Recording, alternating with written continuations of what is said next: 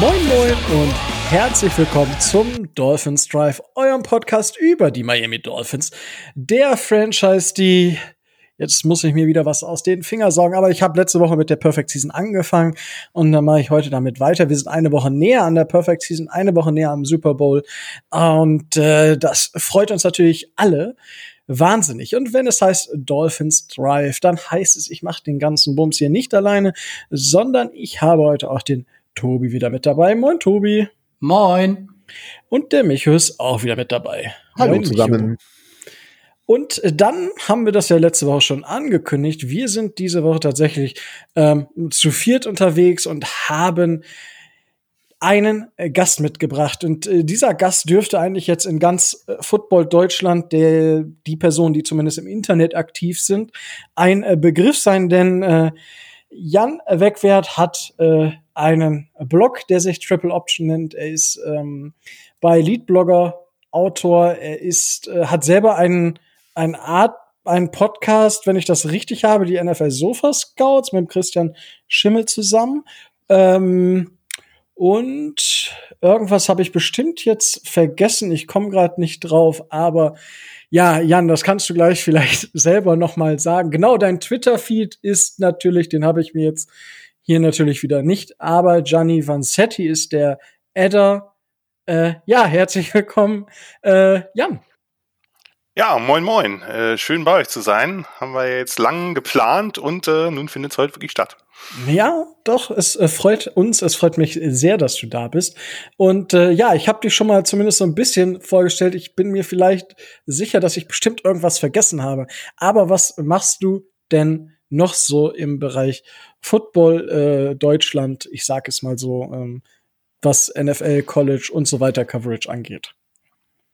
Ja, ich meine, das meiste hast du ja eigentlich gerade schon vorgestellt. Das war schon relativ ausführlich. Es gibt natürlich immer noch irgendwas Kleines mehr, irgendein Side-Project sozusagen. Aber das, das Wichtigste hast du genannt. Also der Triple Option Blog, da schreibe ich seit ein paar Jahren äh, über College Football und die Draft und ähm, ab und zu auch mal, aber eigentlich seltener über NFL-Historie. Aber NFL verfolge ich da eigentlich nicht zu sehr.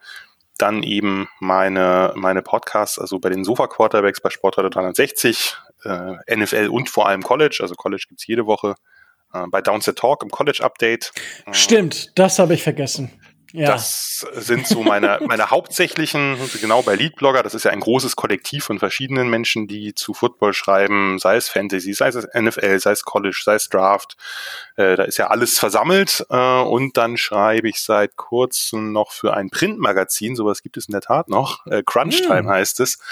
Ähm, so ein Football-Magazin, was alle drei Monate erscheint, also vierteljährlich, äh, dann mit natürlich nicht sehr aktuellen, sondern eher so mit Hintergrundstories oder Analysen oder Taktik oder ähnlichem.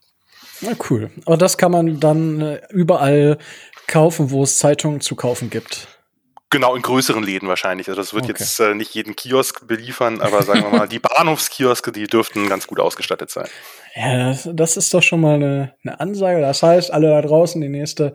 Wann kommt die nächste Crunch Time oder ist sie jetzt gerade erst erschienen? Die ist jetzt gerade erst zur Draft erschienen äh, und die nächste folgt dann irgendwann im Sommer. Äh, dann werde ich mich wieder mehr dem College Football da widmen und ab und zu vielleicht so eine kleine kleine Taktik einsprengsel, aber ansonsten äh, werde ich äh, bleibe ich da bei College Football Business Historie und dann eben einmal pro Jahr, wenn sich das dann so weiterentwickelt, dann eben äh, jetzt hatten wir eben eine Ausgabe, die natürlich auch sehr im Zeichen der Draft stand, wo ich und dann noch ein paar andere eben ähm, dann Spieler vorgestellt haben, Scouting Reports. Die waren natürlich dann nicht so wahnsinnig aktuell, weil die mussten wir halt im, äh, im März oder ja Anfang März verfassen und äh, Ende April ist das Ding dann ja erst rausgekommen. Aber äh, hat sich doch ganz gut, also die, die Spielerauswahl war jetzt nicht ganz verkehrt, sagen wir mal so. Ja, das ist doch schon mal sehr gut. Aber das ist ja jetzt dann trotzdem, kann man sich die ja kaufen, wenn da sehr viele Hintergrundinfos noch dabei sind oder gerade für die Spieler, die das eigene Team gedraftet hat. Also bis, weil im Sommer, es passiert jetzt nicht mehr viel. Also, Ist richtig. ich meine, gut, äh, Spring Games im College Football waren ja jetzt zum Teil, ja. Genau. Und ähm, eigentlich passiert da jetzt ja auch relativ wenig. Ähm, von daher, ja, ich würde sagen, wir gehen dann jetzt äh, einfach in die News und äh, da, wir haben gar keine wirkliche News, außer dass die Dolphins in London spielen und auf den Spielplan gehen wir aber erst äh, nächste Woche ein, weil das äh, müssen wir jetzt nicht tun. Und ja, auf jeden Fall haben wir aber ein London-Spiel und wir haben ein Monday Night Game am, am 27. Dezember. Das sei schon mal gesagt. Und dann haben wir jetzt noch die News, dass wir äh, für Kyrian Johnson wohl auch einen äh, Claim, also einen Waiver Wire Claim ein eingelegt haben oder wie man auch das auch immer beschreiben möchte. Ähm, aber den haben sich ja die Eagles geholt. So, jetzt, ich dachte immer, geht das, das ist gerade, glaube ich, ein bisschen, ah, jetzt, ich, ich, während ich drüber rede, fällt mir mein Fehler ein, Tobi. Und zwar ah, dachte ja. ich so, dachte ich so, wieso haben die Eagles den bekommen? Wir hatten doch den dritten Pick und müssten doch viel früher dann dann sein im Waiver ja. Aber das, das war ja gar nicht unser Pick. Stimmt. Das ist richtig, ja, genau. Du hast es richtig angesprochen. Äh, das Ganze geht äh, nach äh, Draft Order mit den eigenen Picks. Das heißt, die schlechteste Mannschaft hat äh, bei diesen äh, bei diesen Waiver Claims die erste Priorität und die zum Beispiel die Buccaneers hätten die 32. Priorität gehabt. Und da wir und die Eagles die einzigen waren, die äh, Carrion Johnson per Waiver Claim verpflichten wollten, waren die Eagles, weil letzte Saison schlechter, nur eher dran und durften den Spieler dann unter Vertrag nehmen. Das ist natürlich ärgerlich. Ne? Naja, also es zeigt zumindest, dass die Dolphins eventuell daran interessiert sein könnten, den ein oder anderen äh, Running Back noch später dazu zu holen. Wie sich jetzt bei der Draft-Strategie gezeigt hat, war das ja nicht die Top-Priorität. Mal gucken, ob da in den nächsten Monaten bis zum Saisonbeginn noch was kommt. Äh, Micho, hättest du Kyrian Johnson gerne bei den Dolphins gesehen? Ehrlich gesagt, ja. Ich halte ihn nicht für einen schlechten Running Back. Ich glaube, dass der unser Backfield tatsächlich verstärkt hätte. Ähm, wenn man so einen Spieler dann per Wire kriegt, ist es ja jetzt auch nicht das Riesen, das, das große Risiko. Ähm, ich glaube, der hätte tatsächlich bei uns, er ist jetzt kein 1000 Yard Rusher in mein, äh, Runner, nicht Rusher, äh, in meinen Augen, aber der hätte doch schon in einem Split Backfield mit Gaskin, glaube ich, hätte der seine Rolle gehabt und äh, hätte uns dann doch gut weiterhelfen können. Er ist halt kein, kein, kein Workhorseback. Also es ist keiner, der jetzt ein Team alleine trägt. Und es gibt ja immer noch die Ansicht, äh, dass die, die viele haben, die sagen von wegen, oh, ein Running Back und äh, unser Run-Game läuft über den Running Back und so einer ist halt Carrion Johnson nicht. Das ist keiner, der extrem viel selbst kreiert oder sowas. Ähm, er ist solide innerhalb des Schemes und dementsprechend hätte das bei uns, glaube ich, gepasst. Ich glaube übrigens auch, wenn ich das dazu auch noch drei Worte sagen darf, ich bin großer Carrion Johnson-Fan aus dem College und ich glaube wirklich, dass der auch genau das Element, was er noch ein bisschen sucht, kommen wir ja nachher auch bei den Draft-Picks nochmal drauf, genau dieses Element eines physischen Spielers, der auch mal ein bisschen grinden kann, das hätte der vielleicht durchaus äh, dem Backfield noch, äh, noch ermöglicht oder das vielleicht noch ein bisschen größer gemacht. Ja, ich hätte dich jetzt tatsächlich äh, so ein bisschen in, in die Richtung Miles Guest und Salvin Ahmed äh, geschubst, weil die beiden, es ist ja, also ich weiß nicht, ob es das in der, in der NFL in diesem Maße noch mal gibt, aber die beiden haben ja auch am, am gleichen College gespielt bei den Washington Huskies und waren da ja eigentlich zumindest zumindest Miles Gaskin war ja schon ziemlich nicht schlecht, sagen wir es mal so, bei den, bei den Huskies. Ähm, und Selvin Ahmed war ja eigentlich direkt dahinter und hat ja auch mehr oder weniger geliefert. Ähm, glaubst du, dass das einfach nur Zufall ist, dass gerade zwei Spieler vom gleichen College äh, an, bei einem Team sind, also die gleiche Position bedecken? Jetzt wie Running Back, bei Wide Receiver ist das Ganze vielleicht nochmal eine andere Thematik.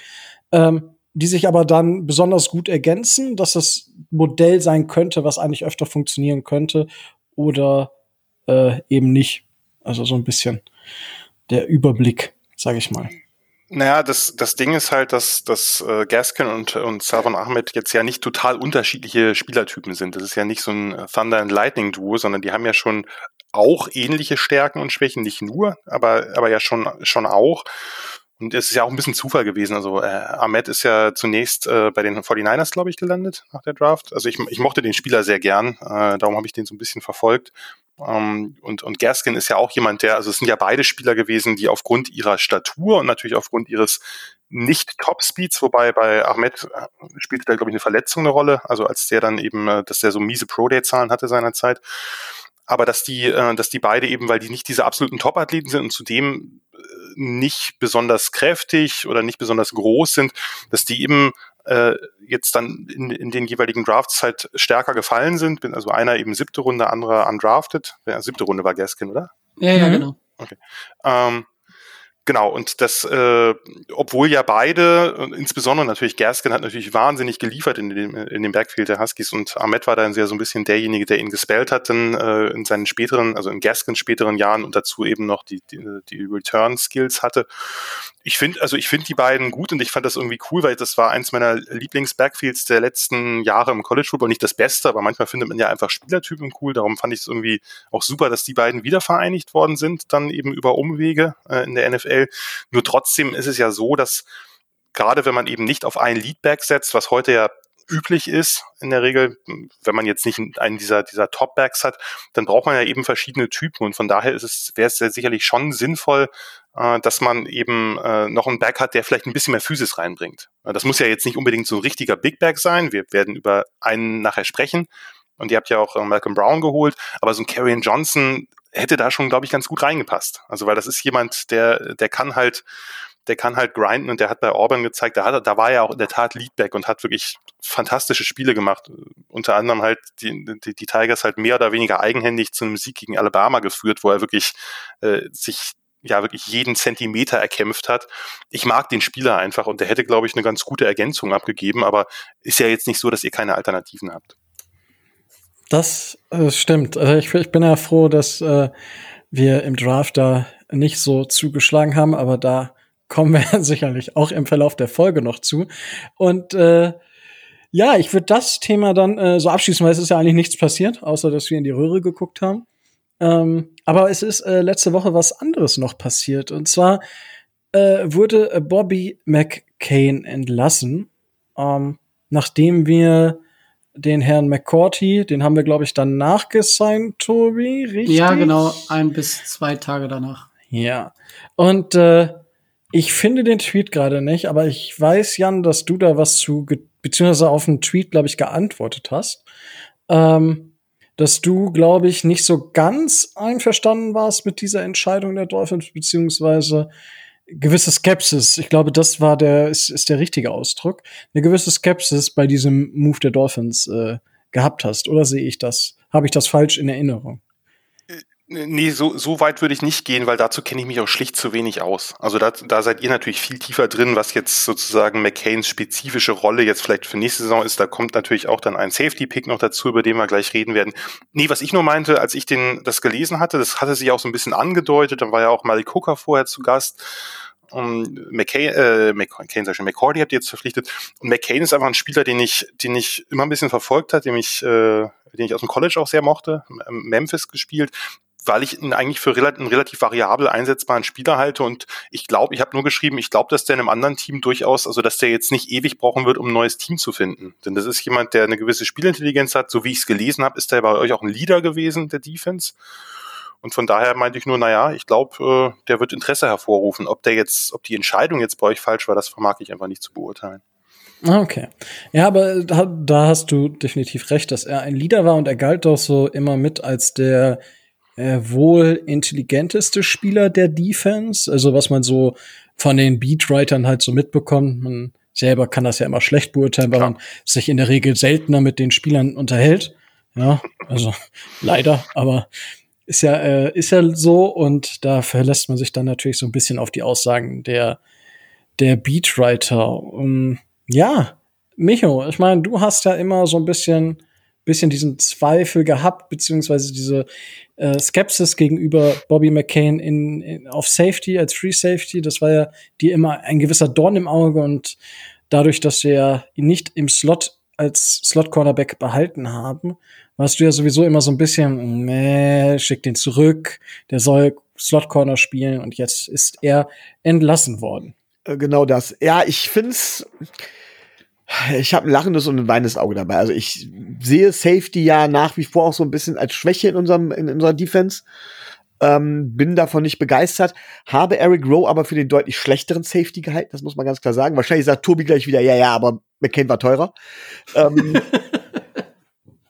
das ja und außerdem glaube ich, dass McCain eigentlich unser drittbester Cornerback oder unser bester Slot-Cornerback gewesen wäre, wenn wir ihn wieder zurück auf Cornerback gemacht äh, äh, gestellt hätten. Jetzt kommt natürlich unser Cornerback aus dem letztjährigen Draft dann noch, von dem man sich dann wahrscheinlich einen Sprung erhofft, wo ich irgendwie den Verdacht habe, dass er leider Gottes ein Bast wird. Ähm, da hätte ich gerne einen Spieler wie McCain in der Hinterhalt behalten. Zusätz behalten. Zusätzlich noch seine Führungsqualitäten, sein Leadership ähm, ist natürlich auch großartig und ich gebe Jan vollkommen recht, äh, wenn es dann heißt, äh, der wird irgendwo schnell unterkommen und er wird einem anderen Team auch kräftig weiterhelfen. Er hätte auch uns weiterhelfen können, nur wäre auf Safety eben halt nicht die Idealbesetzung. Und ja, den, dann irgendjemanden beißen die Hunden. Und ich nehme fast an, dass da tatsächlich zwei Dinge ausschlaggebend waren. Zum einen vielleicht tatsächlich das Finanzielle und zum anderen vielleicht die Patriots-Vergangenheit von Rowe. Okay, und. Darf äh, ich dazu eine Frage stellen an euch? Ja. Äh, gerade, gerade was Eric Rowe angeht, weil das, was ich jetzt gesehen habe, ist natürlich längst nicht so viel, wie was ihr gesehen habt, aber ich hatte schon den Eindruck, dass der, seitdem er eben diese, wenn man so will, Titan Eraser Rolle hat, dass der schon einen ziemlichen Sprung gemacht hat. Darum hat mich gerade die äh, Aussage verwundert, äh, dass er jetzt äh, einer der schlechteren Safeties bei euch im Kader sein soll. Klar muss man natürlich überlegen, ist das jetzt eine reine Safety-Rolle oder eine Slot-Rolle oder wie man es auch mal nennen will, aber äh, ich hatte den Eindruck, dass der schon äh, dass der in der in dieser neuen Funktion äh, schon äh, einen ganz guten Sprung gemacht hat, oder Richter? Ähm, jein. Also ähm, 2018, wann ist er denn zu uns gekommen? Ich weiß es gerade gar nicht. 2018 oder 2019, Tobi?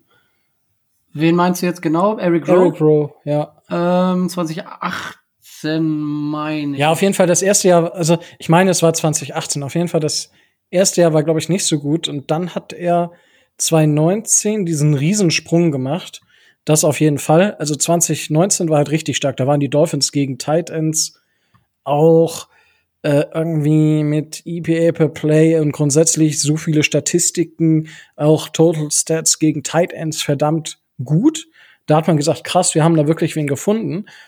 Problem letzte Saison war halt, wir haben gegen gegen Las Vegas gespielt mit äh, Waller. Wir haben gegen die Chiefs gespielt mit Kelsey. Wir haben gegen die 49ers mit George Kittle gespielt. Wir haben gegen ähm, gegen wir haben wir noch gegen irgendwen mit gutem Zeit. Ich glaube, ein, einer, einen ver, verpasse ich gerade. Hunter Henry? Ich weiß es gerade nicht. Auf jeden Fall wurde halt relativ häufig dann halt auch gesmoked. Also da war halt dann nicht viel. Und manchmal hat die Offense der Gegner es auch geschafft, halt ge nicht gegen ähm, eben Eric Rowe spielen zu lassen, also den, den Tight End zumindest. Und dann wird's halt schwierig. Und deswegen waren die Dolphins letzte Saison gegen Titans gar nicht mal so stark. Gut, du spielst halt auch gegen die besten Titans. Oder wir haben letzte Saison gegen die besten Titans gespielt. Und aber grundsätzlich ähm, hat er da einen definitiven großen Sprung gemacht. Und das ist so auch das, was, wo ich ihn, wo ich ihn am meisten sehe. Micho, was möchtest du dazu sagen? Ja, aus Scheme-Sicht war es halt so, keine Frage. Jeder weiß, dass ich kein großer Eric Rowe-Fan bin. Aber aus Scheme-Sicht war es mit Sicherheit so, dass er allein schon aufgrund seiner, seiner Cornerback-Vergangenheit sehr gut in Coverage ist und dann aufgrund seiner dann doch einigermaßen akzeptablen Physis auch gegen Tight Ends da gut mithalten kann.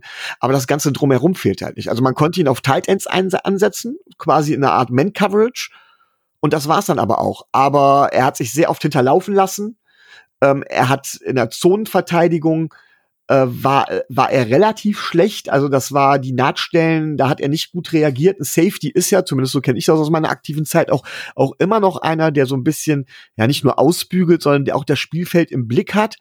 Ähm, da habe ich teilweise echt vermisste Tacklings gesehen, äh, zu spät bei der Hilfe für Cornerbacks, all sowas. Und ich finde, da reißt halt eben die Stärke gegen Tight Ends in Man-Coverage, das reißt das irgendwie nicht raus. Und das ist das Problem. Da habe ich McCain etwas besser gesehen, aber insgesamt gesehen sind wir jetzt vielleicht auch kein schlechtes Safety-Team. Das muss man auch mal sagen. Ne, jammern da auch immer. Also ich könnte es definitiv nicht besser als keiner von denen. Aber ähm, ich würde schon sagen, Wow. dass wir deutlich unter Durchschnitt sind. Also, Okay. ich finde es, also man muss halt hier sagen, wie, wie ähm, auf dem Boden geblieben Micha auch wirklich ist. Ja, also da Ja, muss ja, ich ihm auch. Ja, ich Oh. es war immer knapp davor, aber ich halte mich immer noch mit, falls man einen übergewichtigen, alternden und langsamen äh, Ex-Cornerback braucht. Dann dafür, für den halte ich mich immer noch fit, indem ich einmal am Tag um den Block gehe. Irgendwann ruft Rose bestimmt an. Ja, wow. Ähm, aber wir haben ja jetzt McCourty geholt, Micho. Was ist denn deine Einschätzung dazu? Also gegenüber McCain halte ich das sogar, wenn ich ehrlich bin, für. Also, nee, ich glaube, dass, dass sich das nicht viel tut. Ähm, ich könnte jetzt sagen, das wäre mein erster Impuls, es ist eine leichte Verschlechterung, aber das ist tatsächlich nur ein erster Impuls. Ich glaube, da nimmt sich das nicht viel. Da ist dann wirklich die Frage nach dem Finanziellen. Und da kommt Tobi jetzt ins Spiel. Tobi, Nö, du kannst komm. das Ganze mal bitte bewerten. Also sowohl spielerisch als auch geldtechnisch oder ich weiß nicht, du bist ja auch unser Boulevard-Experte. Vielleicht gibt's da ja auch Sachen, die, die du da noch mal äh, raushauen möchtest. Äh, nee, also über, ähm, über Jason McCourty und die McCourtys, warum der ne, dem eine ähm, ne Luftveränderung vielleicht ganz gut täte, da kommen wir mal vom Spaß weg. Das ist ja ein äh, relativ ernstes Thema. Er und sein, ich glaube, er und sein Bruder.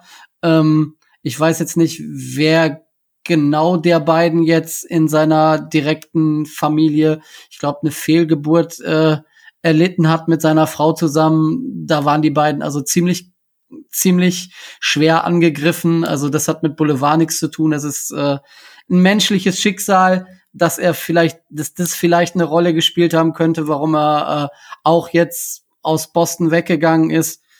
Ähm, ich konzentriere mich lieber aufs Sportliche, denn äh, rein sportlich hat der Mann mega viel Erfahrung und äh, das kann und das wird, gerade wenn wir Bobby McCain äh, verloren haben, etwas sein, was den Dolphins abgeht. Und wenn wir dann äh, mit Jason McCourty einen Profi äh, im, im Roster haben, der in den zwölf Jahren, die er jetzt in der NFL inzwischen auf dem Buckel hat, ähm, nur wirklich alles gesehen hat und äh, da auch wirklich alles mitgemacht hat. Das kann gerade den Jungen, und da kommen wir wieder zu, Noah Igbenogany, ich weiß Micho den Namen, vermeidest du gerne? Das kann dem nur helfen. Und vielleicht kann er so ein bisschen die Mentorenrolle teilweise übernehmen und den jungen Mann an die Hand nehmen, dass, äh, dass aus ihm kein Bast wird. Ähm, rein sportlich soll er angeblich äh, ja alles in der Secondary spielen können und das äh, teilweise auf sehr hohem Niveau. Ähm, das hat er die letzten Jahre nachhaltig und nachdrücklich nachgewiesen. Von daher kann ich nachvollziehen, dass man, dass man diesen Move macht. Wie der Vertrag jetzt genau aussieht, weiß man noch nicht. Also da sind die Zahlen noch nicht raus. Man weiß nur, dass er einen One-Year-Contract unterschrieben hat. Ähm, das hatte er letztes Jahr ähm, bei den Patriots auch. Da haben sie ihm fünf Millionen gegeben. Ich würde tippen, also jetzt grob getippt, so aufgrund der Corona-Situation und seines dann doch schon weiter fortgeschrittenen Alters und der Tatsache, dass er, wenn er Cornerback spielt, äh, auf gar keinen Fall startet, ähm, so um die wahrscheinlich dreieinhalb bis vier Millionen von uns bekommt. Und ähm, das ist im Vergleich zu den, ich weiß gar nicht, ich glaube sieben hätte Bobby McCain bekommen, äh, schon eine wesentliche äh, Einsparung. Gerade wenn man vielleicht äh, überlegt, ob jetzt äh, noch ein weiterer Safety dazukommt und was man vielleicht noch, äh, was man vielleicht noch macht. Also aus aus der Perspektive her gesehen auf jeden Fall ein nachvollziehbarer Move und sicherlich somit das Beste, was man aus dem Gesichtspunkt dann noch äh, dann noch auf dem Free Agency Markt finden konnte. Okay, glaubst du denn wirklich daran, dass wir Hooker noch signen? Hm, Ich bin nicht ganz sicher, aber ähm, es, es gab ja mal, es gab ja mal den, den, den Spruch, allerdings war der, ich glaube, von Adam Gase damals, man kann nicht genug Secondary-Spieler haben, also von daher Nee. ich, war der schon Der von Flores? Ja, das war tatsächlich, äh, weil die Dolphins ja letzte Saison äh, Byron Jones gezeigt haben und man hatte ja Xavier Howard, der von der Verletzung zurückkam. Und dann hat man in der ersten Runde ja noch einen Cornerback gedraftet. Daraufhin hat ähm, Brian Flores ja gesagt, dass die Cornerback-Position eine absolute Premium-Position ist und du kannst halt nie genug Cornerbacks haben. Gut, aber ich, ich meine, Adam Gase hätte das auch gesagt, ist ja auch egal. Auf jeden Fall ähm, wird es unsere Secondary auf gar keinen Fall verschlechtern. Also das auf gar keinen Fall. Ja, gut, das, das sollte man annehmen, dass wir Spieler und naja, wenn du mir vorwirfst, dass ich immer, dass ich in meiner Pseudo-Rolle als äh, Pseudo-GM immer nur die Leute entlasse, äh, weil die zu viel Geld verdienen, dann muss man schon, äh, müsste man schon annehmen, dass das irgendwann mal hey, hey, hey, Auswirkungen das, hat. Das hat Micho gesagt. Also ich, okay. Ich, ich nörgel immer nur rum, weil du mir meine Spieler nicht kaufen willst, die ich immer haben will. ja, die, die kosten ja auch 30, 30 Millionen oder so. Äh, manchmal. Rico ja. möchte ja nur Devin Clowney endlich. Ja, das, ist, das Thema ist aber durch. Es war möglich, zweimal und zweimal nicht. Aber dafür haben wir Ersatz geholt. Damit bin ich zufrieden. Zweimal hat Chris Greer bei Tobi nachgefragt und Tobi hat gesagt, nein, mach es nicht, Chris, ist ja, zu teuer. Nein, zu teuer. die, Sta die, die, Standleitung steht ja immer noch. Gut, sehr schön. Finde find ich super. Ähm, und ich würde sagen, wenn wir schon über Jadavian Clowney sprechen, dann können wir auch äh, langsam in Richtung NFL Draft kommen, weil ja, wir haben noch nicht genug vom NFL Draft. Wir gehen heute mit äh, Jan in die, ich glaube, in die letzte Draftrunde, ähm, also in die letzte Podcast-Draftrunde dieses, dieses Jahr für uns. Ähm, so, nicht nur in die letzte Runde ähm, des Drafts. Und jetzt wollte ich, ja genau, jetzt weiß ich wieder, was ich wollte. Ähm, vor dem Draft gab es bei den Dolphins ja einen Freitag, nee, doch ein Freitag war es. Ich saß im Zug, stimmt. Ähm, es war ein Freitag und äh, die Twitter-Welt explodierte, weil Chris Greer, ähm, ich denke, ich kann es mir nicht anders erklären, zum Frühstück wahrscheinlich äh, Draft Day geguckt hat und sich dachte, cool, das will ich auch und hat innerhalb von kürzester Zeit eins, zwei, drei, ja, mit vier äh, First-Round-Picks gedealt und noch kleinere Nebenpicks aus vier, fünf und Runde drei und ist zuerst zurück auf zwölf, dann wieder hoch auf sechs. Und äh, Jan, deine, deine Einschätzung grundsätzlich natürlich zu diesem Trade-Paket, zu den einzelnen Trades, weil die Dolphins haben, beziehungsweise ist es ja auch so, dass der ganze Draft oder die ganze Draft äh, ja ein eine immer als Lotterie beschrieben wird. Und ich meine, wir Dolphins haben da auch ähm, Paradebeispiele in beide Richtungen. Und es ist jetzt natürlich dann die Frage, ähm, wie siehst du solche, solche Uptrades generell? Oder, und gerade jetzt, äh, wenn wir auf die Dolphins Trades einfach mal schauen im Detail jetzt nur den Uptrade von 12 auf 6 oder auch schon. Du, äh, kann, du kannst auch den Downtrade. Also das ist ja, wir, weil wir, kurz dazu, ähm, wir haben in der Community, sag ich mal, zwei Ansichten, beziehungsweise wurde ja von Twitter, ich sag mal so, dem, der große Teil von Twitter oder in den Twitter-Bubblen, wo ich mich bewege, war es halt so, man muss das getrennt betrachten. Die Dolphins-Fans sagen aber, eigentlich muss es zusammen betrachten, weil die Dolphins wollten nie runter auf 12 aber das war der einzige Weg, von drei runterzukommen. Und äh, dementsprechend gibt's ja die zwei Ansichten. Und deswegen können wir, ich würde sagen, wir reden erst über das Einzelne und fassen es dann als Paket zusammen. Ja, okay, also der erste ist natürlich einfach ein absoluter Blockbuster-Trade, den man in der Form nicht oft erlebt jetzt bei der Draft wirklich schon sehr lang dabei, aber das, äh, das kommt ja nicht so oft vor, dass jemand dann wirklich auch die nächsten, also zwei Future Firsts in den nächsten beiden Jahren vertradet plus noch weitere Picks.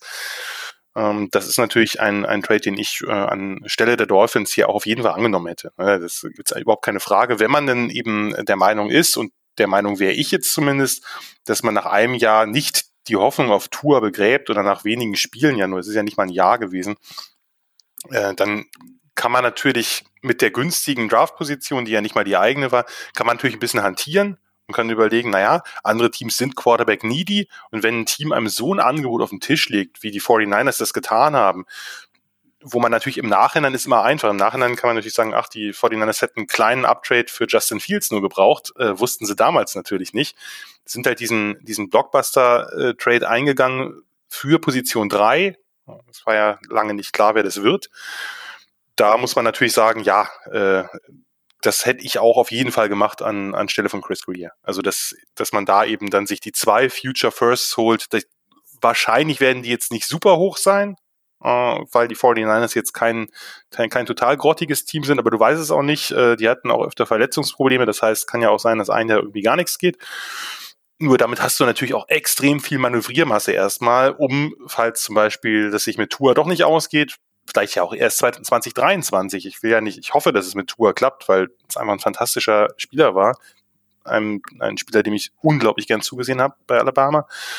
Darum hoffe ich, dass es klappt. Aber selbst wenn es jetzt, sagen wir mal, dieses Jahr und nächstes Jahr immer noch nicht so die ganz großen Fortschritte gibt, hat man dann eben 2023 ja immer noch einen First Rounder, mit dem man dann notfalls nach oben gehen kann oder so. Von daher, das ist einfach ein, ein Trade, über den man in der Situation der Dolphins, denke ich, nicht lange nachdenken muss.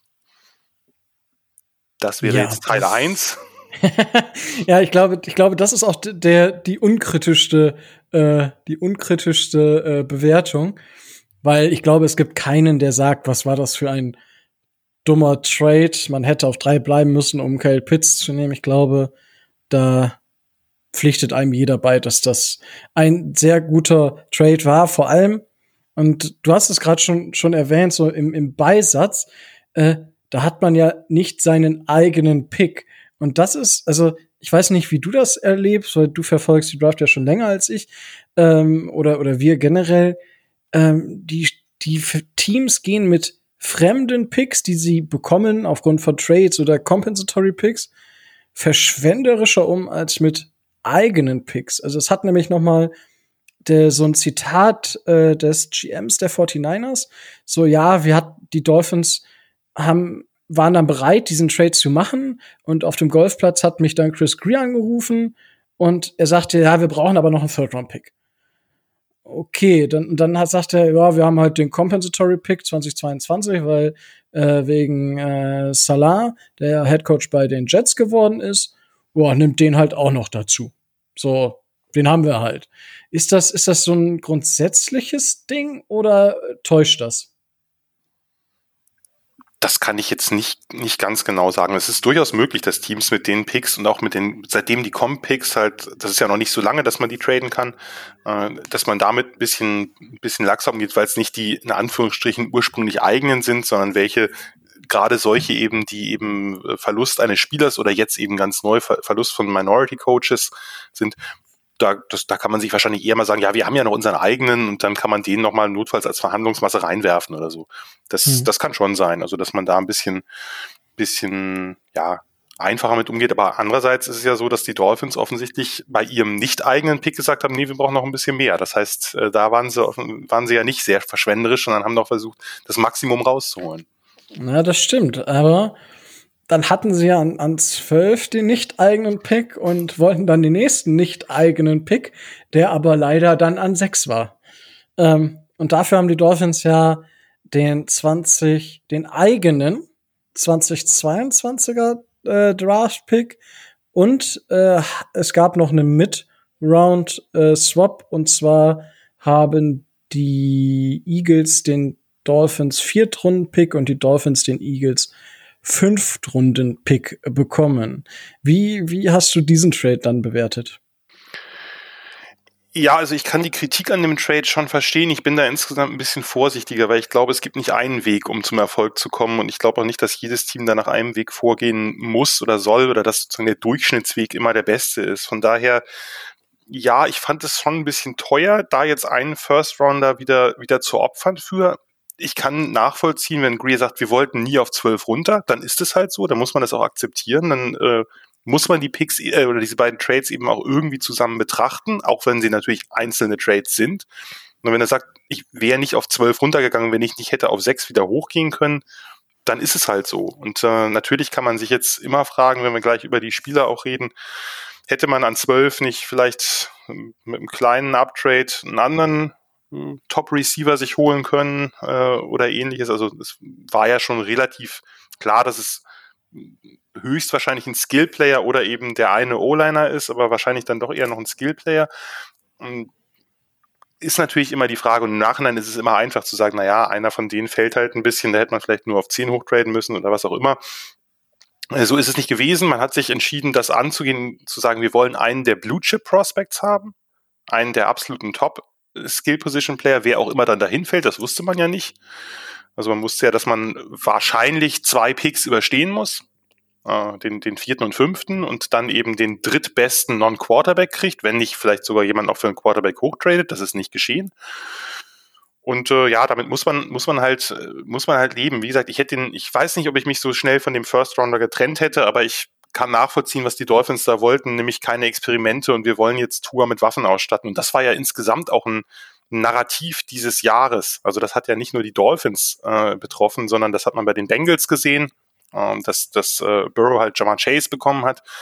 Das hat man auch äh, sogar, was oft äh, vergessen wird, bei den Philadelphia Eagles gesehen, dass äh, Jalen Hurts auch einen alten College-Receiver ja. mit Devonta Smith äh, zurückbekommen hat. Also nicht aus seiner Zeit von Oklahoma, sondern eben davor, eben die Alabama-Zeit. Und, äh, und man hat das ja auch bei den Quarterbacks jetzt gesehen, dass man die relativ schnell, also dass Zach Wilson halt mit den nächsten beiden Picks äh, O-Line und Receiver bekommen hat äh, oder ähnliches. Ne? Also das gerade, also, also alle Teams, die jetzt eben Quarterbacks gepickt haben, haben in den, sind in den nächsten Picks entweder O-Line oder, oder Receiver gegangen. Ähm, oder eben äh, beides oder eben äh, wie, wie die Jaguars, die haben sich äh, mit Etienne, kann man drüber streiten, aber ein, ein Back, der eben auch als, als Passcatcher drin ist und mit dem nächsten Pick sind sie dann O-Line gegangen. Oder übernächsten, genau, übernächsten was. Aber äh, das, das, äh, das Narrativ war, wenn du einen jungen Quarterback hast, schütze ihn und statte ihn mit Waffen aus. Und das wollten die Dolphins offensichtlich, äh, da wollten die Dolphins offensichtlich auf Nummer sicher gehen, dass sie einen der absoluten Blutchipper bekommen. Und ja, da kann man drüber streiten und äh, das ist ja auch okay, dass es in den verschiedenen Fanforen dann Diskussionen gibt. Nur ist die Entscheidung so getroffen worden und jetzt werden wir im, im Nachhinein sehen, war sie richtig? Äh, ja, wenn der Spieler einschlägt, richtig, dann äh, wird man da auch nicht mehr lange drüber reden wenn das ein Star wird. Ja, das ist, ich, ich habe das, äh, wir haben halt letzte Woche schon so ein äh, Draft-Recap gemacht. Ähm, und da kam natürlich, äh, haben wir auch über den, unseren ersten Pick ähm, gesprochen und ich habe mich so ein bisschen dann vorher noch mal in verschiedene Trade-Szenarien aus der Vergangenheit äh, mal eingelesen und musste halt irgendwie bin ich immer recht häufig bei dem Uptrade für Julio Jones hängen geblieben. Ja, gut. Und ich sag mal, ja, ja, natürlich, es ist jetzt de der Ausnahmespieler, weil, oh, es hat da geklappt und man darf sich an solchen Ausnahmen natürlich nicht aufhängen. Aber es ist ja von, vom, vom Kapital haben ähm, damals die Falcons natürlich ein bisschen mehr bezahlt als die Dolphins jetzt. Ähm, aber, also wenn man das so alles über den Daumen peilt, ist es halt ein ähnlicher Preis, den die Dolphins bezahlt haben. Und da muss man dann sagen, okay, ähm, natürlich wäre geil, wenn er Julio Jones wird, aber äh, die, die, ich sag mal so, die, die Fallhöhe für das, was man halt abgegeben hat, ist dann schon, schon groß. Ist die Frage, also was, wenn, wenn ich dich jetzt frage, was würdest du von, von dem Spieler Jalen Waddle in seiner Dolphins-Karriere, die wir jetzt sagen wir mal, also was, was würdest du von dem erwarten? Oder wo sagst du, er war diesen Preis wirklich wert? Puh, kann ich, kann ich schwer sagen, weil das, dann müsste, also meinst du jetzt irgendwelche Stats? Äh, das, das ist schwierig, ne? Also da jetzt zu sagen. Ja, natürlich, nee, aber es ist ja, ist ja, ich sag mal, wenn, wenn du jetzt sagst, okay, ich erwarte jetzt von, von Jalen Waddle, dass er halt vielleicht nicht dieses Jahr, damit schlage ich jetzt in die Kerbe ein, da ist das ein oder anderen Dolphins-Fan, er muss vielleicht nicht dieses Jahr äh, der Wide Receiver sein, aber er sollte wahrscheinlich ähm, für, ich sag mal, vier, fünf, sechs, acht Jahre schon so mit äh, das Target Nummer eins sein. Und dann weiß man ja nie, vielleicht draften die Dolphins noch mal äh, einen Spieler 2023, einen Wide Receiver mit dem, mit dem San Francisco Pick, der auch erste Runde und total durch die Decke geht. Aber dass er zumindest ähm, diesen Anspruch, also diesem Anspruch gerecht wird, ein klarer Nummer eins Wide Receiver zu sein. Also gar nicht mit, mit Stats jetzt irgendwie, der muss jetzt in seiner Karriere 2000 Touchdowns fangen und jedes Jahr für 1300 Yards äh, Receiving gehen oder sowas. Nee. Ja. Das, das gar nicht. Naja, vielleicht ganz kurz einen Satz vorweg nochmal zum Julio Jones Trade. Das war natürlich ein absoluter Hammer und äh, Jones ist natürlich im Nachhinein hat sich das ausgezahlt. Damals, es war ja eine, eine Draft 2011, die sind ja von 27 auf 6 hoch. Das ist natürlich mhm. nochmal eine, eine ganz andere Nummer. Und zu der Zeit, die allermeisten hatten AJ Green halt über Julio Jones. Äh, und ähm, das war der zweite und ob der jetzt an Pick 6 schon ging, war auch zumindest nicht, nicht allen klar. Und darum war dieser, dieser Trade natürlich nochmal eine, eine größere Sensation klar, natürlich, weil er auch am Draft Day selbst passiert ist. Und, ähm, und da, äh, das ist im Nachhinein ist das natürlich voll aufgegangen, aber da würden natürlich heute, heute viele sagen, den Trade darfst du nicht machen. Äh, wie gesagt, ich bin da, ich bin da nicht ganz so strikt, weil ich sage, wenn du einen Spieler identifizierst und glaubst, dass der halt derjenige ist, und das war ja damals so, die, die, die Falcons hatten ja ein junges Team mit einem jungen Quarterback, mit Ryan damals, äh, Roddy White als Receiver, die brauchten halt einen Top-Star noch in den, in den Skill Positions und haben gesagt, dafür geben wir jetzt eben eine ganze Menge auf und haben diesen Spieler identifiziert und dann kann ich an dem Prozess eigentlich nichts Falsches finden. Natürlich kann auch sein, dass der sich nicht auszahlt. Es kann natürlich auch immer sein, dass der Spieler sich schnell verletzt. Da ist natürlich keiner vorgefeilt und dann sieht das Ganze ziemlich blöd aus. Aber ich tue mich schwer, sozusagen automatisch zu sagen, nee, weil die Teams können die Spieler eh nicht richtig evaluieren und deswegen ist der Pick oder der Trade grundsätzlich verkehrt. Weil war er ja offensichtlich in dem Moment auch nicht. Bei Waddle, ja, also ich war ein bisschen überrascht, äh, wahrscheinlich mehr als ihr. Das, das, das hatte sich ja so ein bisschen angedeutet oder so, aber dass, äh, dass es dann doch Jalen Waddle geworden ist. Ich glaube, man muss da zweierlei äh, bedenken. Also natürlich zum einen, wenn du einen Spieler so hoch ziehst und dann auch entsprechend Kapital investierst, denn da muss man die Trades natürlich dann doch getrennt betrachten. Also dass man sagt, na ja, der, der Trade von 12 auf 6, der kostet halt einen First Rounder noch dazu dann muss der Spieler natürlich auch wirklich einen großen Impact haben. Und den, denke ich, hat äh, oder kann Jalen Waddle zweierlei haben. Einmal natürlich, weil er einfach dieser krasse Big Play Receiver mit dem Welt Weltklasse Speed ist. Das ist das eine. Das, und das andere ist natürlich auch, ähm, dass er durch diese, dieses Element, und das ist vielleicht auch das, was am Anfang stärker noch zur Geltung kommt, bevor er dann, wenn er dann die Entwicklung nimmt, die ihr hofft, dass er eben wirklich dieser, dieser Superstar äh, Speedy Receiver im, im Stil von Tyreek Hill wird, dass er zumindest am Anfang, dadurch, dass er diesen unglaublichen Speed hat, dadurch macht er natürlich eine Defense, zieht er die natürlich in die Länge. Und das bedeutet natürlich, dass auch underneath oder in Mitteldistanzen und auch für die für Pass-Catching Backs oder für Titans, äh, Gesicki dann eben, dass dadurch natürlich mehr Raum da ist, mehr Space, in dem man operieren kann, weil natürlich mindestens ein Spieler immer tief stehen muss gegen Jalen Waddle, sonst, sonst wirst du verbraten. Das ist vielleicht das, was am Anfang das Entscheidende sein wird. Der wird natürlich auch trotzdem gute Stats haben. Aber bevor er vielleicht richtig durchstartet, ist es dieses schematische Element, was, was andere Spieler auch vielleicht nochmal mehr, mehr in Scheinwerferlicht bringt, damit, äh, weil Defense ist eben immer auf, bei jedem einzelnen Play musst du darauf achten, dass der dir nicht hinten einen rein, äh, reindreht. Also dafür ist er einfach, dafür hat er einfach diesen, diesen Speed, diesen absoluten Weltklasse-Burst, ist ja auch als Receiver jetzt nicht so schlecht, also ist ja jetzt kein reiner Speedster, wir reden nicht von Anthony Schwartz.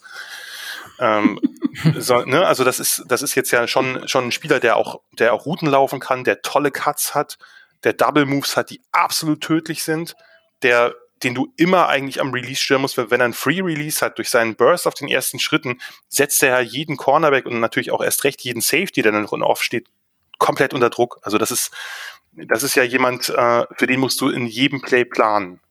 Ich hatte ihn ein bisschen niedriger als, äh, als die anderen beiden Top Receiver, aber das ist, spielt überhaupt keine Rolle, weil das ist letztlich irgendwie das Board irgendeines eines Hobby äh, Scouts die Idee dahinter kann ich total nachvollziehen. Man muss natürlich gucken, dass der nicht zu weit wegläuft, dass Tuas nicht ganz super krasser Arm die Bälle dann auch noch äh, an ihn bringt. Ne? Aber, äh, aber ansonsten, äh, das ist ja, das ist ja jemand, der jetzt nicht nur, äh, der jetzt nicht nur Speed mitbringt, sondern der wirklich auch tough ist. Also allein die Nummer, dass du als ein Spieler, der ein sicherer First Rounder zumindest viele haben ihn noch nicht da gesehen zu der Zeit, aber ein sicherer First Rounder ist, dass du nach deinem Knöchelbruch wirklich nochmal für das Championship Game zurückkommst, da spielst, da hat ihm wahrscheinlich sein Agent auch sonst was erzählt, sag mal, bist du nicht ganz fit im Kopf oder so.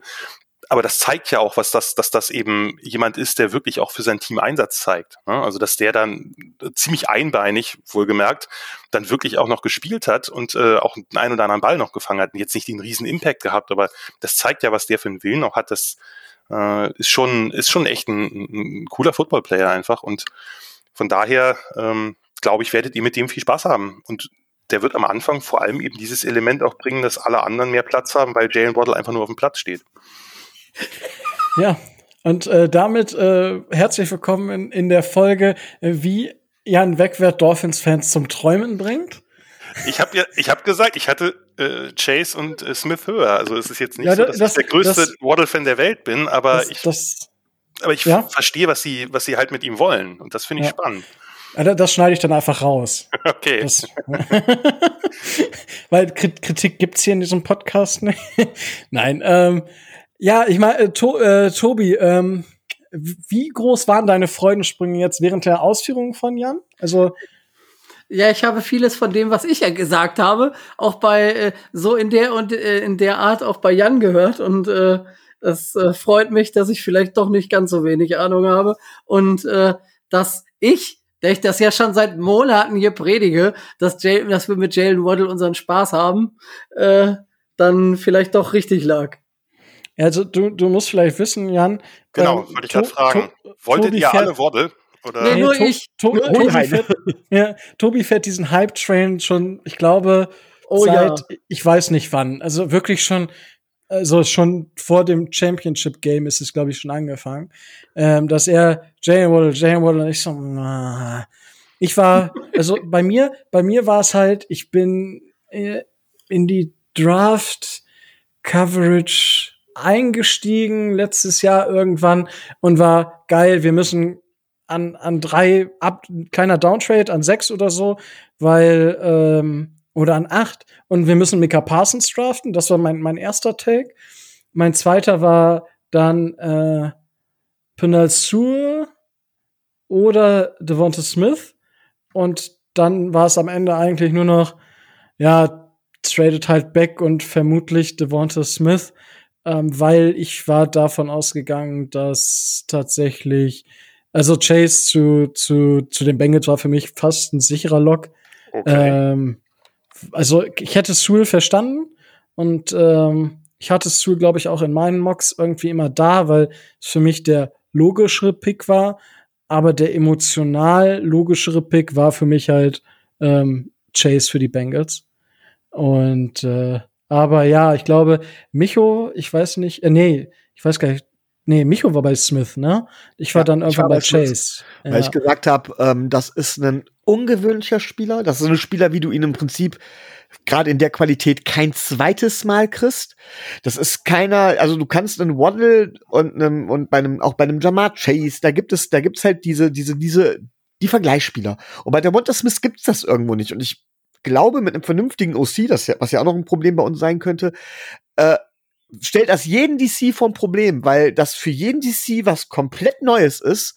Ähm, er weiß nicht, wie er damit umgehen soll. Und hinzu kommt natürlich noch die individuelle Qualität, die bei allen dreien gleich war. Ich sage ja, individuell mag es sein, dass zum Beispiel Jamar Chase besser ist als ein Devonta Smith, aber es ist halt eben einfach diese Ungewöhnlichkeit, auf die ich total scharf war. Ja, das war für mich wirklich der, der erste Marvin Harrison-Klon, seitdem Marvin Harrison nicht mehr in der Liga ist. Also der so dürr mit seinen Streichholzbeinchen und gleichzeitig aber diese unfassbar dynamischen Routes. Äh, das ist, äh, ja, wird, spa wird spannend zu sehen sein, wer von den dreien dann sich am Ende mehr durchsetzt. Aber das hängt wahrscheinlich auch dann nicht nur mit der Qualität der Spieler, sondern eben auch mit dem Surrounding zusammen. ne? Das ist ja immer, kann man im Nachhinein eh nicht so ganz genau sagen. Also natürlich hat Devonta Smith jetzt wahrscheinlich in der ersten Saison nicht den Passing Quarterback äh, wie ein Jamar Chase hat. Ja.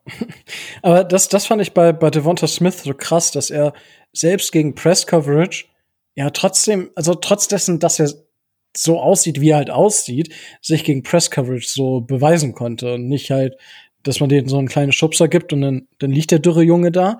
Das war schon sehr beeindruckend irgendwie bei, bei Smith.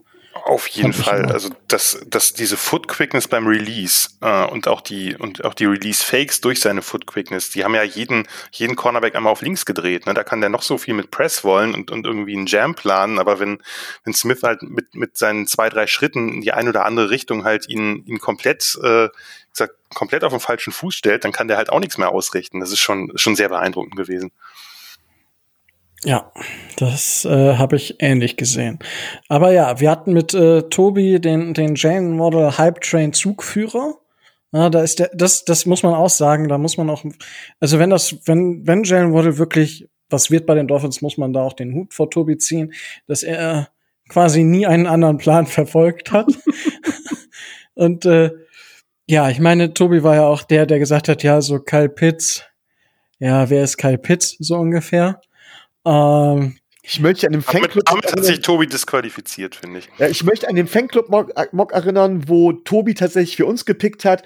Und es ist die, die Falcons haben in diesem Fanclub-Mock an vier tatsächlich Trey Lance genommen, weil Fields ging an drei zu den 49ers.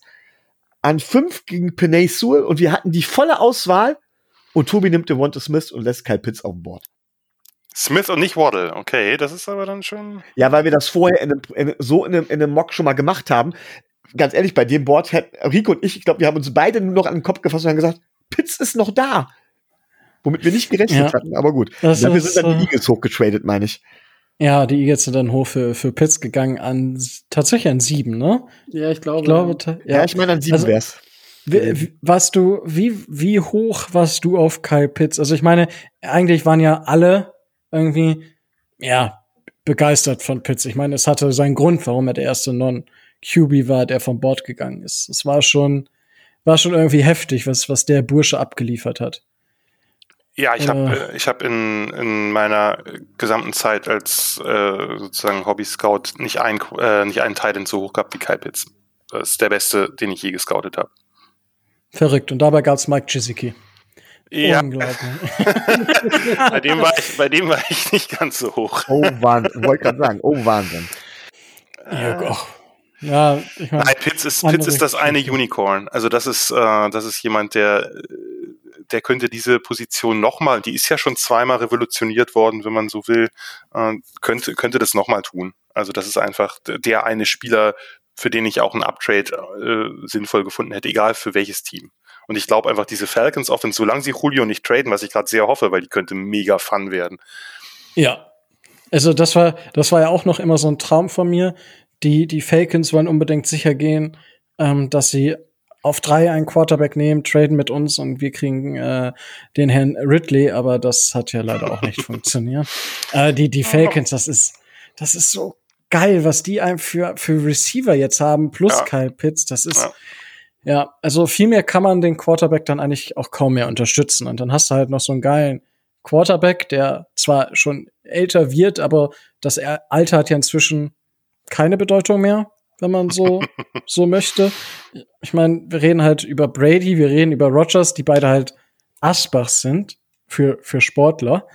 Aber ja, die beide noch rasieren, äh, als wären sie 25. Dann Ja, mache ich mir nur noch Hoffnung auf ein Comeback in der NFL, ne? Oder auf ein, ein Debüt in der NFL, sagen wir Ich es wollte mal gerade sagen, Micho, möchtest du uns was erzählen? so. Nein, nein, nein, keine Sorge.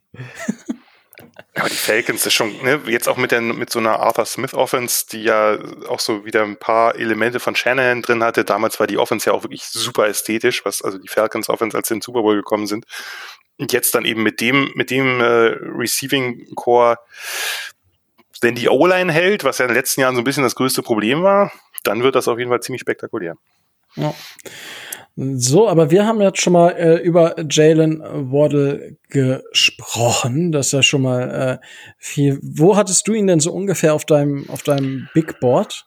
Äh, müsste jetzt nachgucken. Irgendwas bei zwölf rum, glaube ich. War gut. Okay, fair enough. Ich meine, das ist ja, das, ich glaube tatsächlich, die bei den, die Receiver sind irgendwie alle so ein bisschen ähnlich. Also, wenn einer halt, es kommt drauf an, wie man die Receiver hat und einer ist irgendwie nicht selten aus den Top Ten rausgefallen.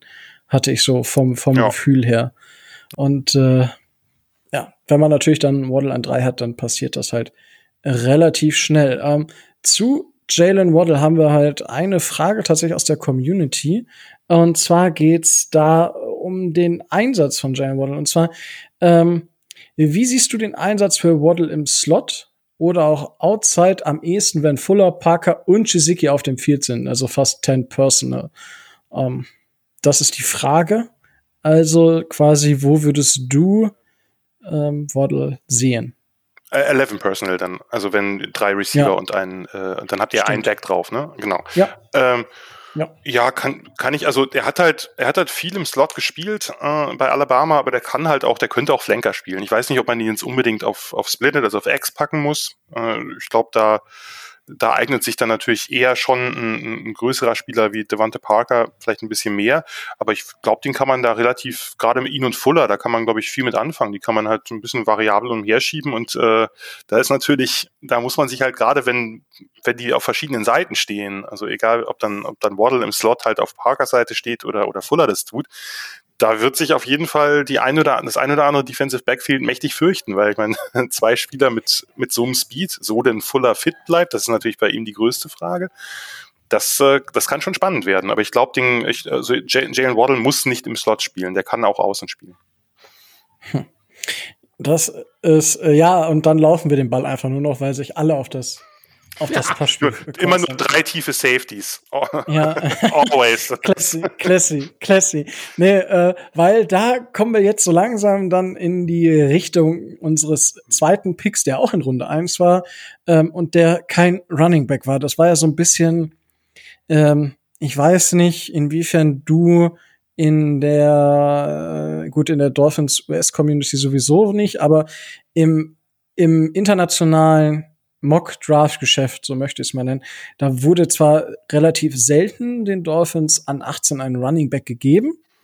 Ja, ich meine, Adrian Franke hat das ab und zu versucht und hat er auch gemacht. ähm, aber das, die, gerade die US Dolphins Fans waren unglaublich high auf Najee Harris. Gut, wahrscheinlich Alabama und Tour Connection. Das war tatsächlich sehr, sehr, sehr, sehr präsent in den Gruppen, wo ich bin. Und äh, in, ja, wie, wie hast du in deiner Draft-Vorbereitung ähm, mit dem Gedanken gespielt, dass die Dolphins sehr früh in der ersten Runde auf Running Back gehen könnten? Ähm, also das, das Ding ist, meine Draft-Vorbereitung hat nicht so viel Mock-Draft-Elemente. Das heißt, ich bin eigentlich, ich, äh, ich scoute die Spieler, versuche die einzuschätzen, äh, versuche sozusagen deren Stärken und Schwächen und natürlich auch deren Scheme-Fits rauszuarbeiten, wie ich sie sehe. Aber ich habe jetzt relativ wenig mit Mock-Drafts zu tun. Also ich nehme an einigen teil, aber ich mache, ich erstelle jetzt nicht sozusagen First-Round-Mock-Drafts. Das ist nicht so mein, äh, mein Fable. Also ich, dazu habe ich auch viel zu wenig Zeit, da ich die ganzen Spieler durchkriegen muss. Das, das, ist, ja.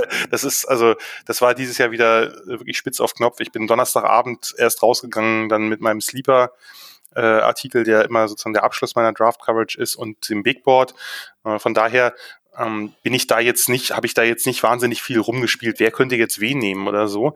Ich hatte den Eindruck, ehrlich gesagt, aber das, da bin ich, wie gesagt, das ist nicht valide, das ist nur ein Eindruck, dass die Dolphins, also dass ich bei vielen Mocks eher gesehen habe, dass die Dolphins mit einem ihrer Second Rounder halt äh, einen Runner nehmen, nicht so sehr mit dem 18er. Mhm. Okay. Und ähm, das, das war so ein bisschen, also Najee Harris, äh, ich mag den einfach unglaublich gern. Also für mich war der auch mit, mit größerem Abstand der beste Back der Klasse. Ich mag den als Typen auch super gern, aber an 18 hätte habe ich den eigentlich selten gesehen. Okay.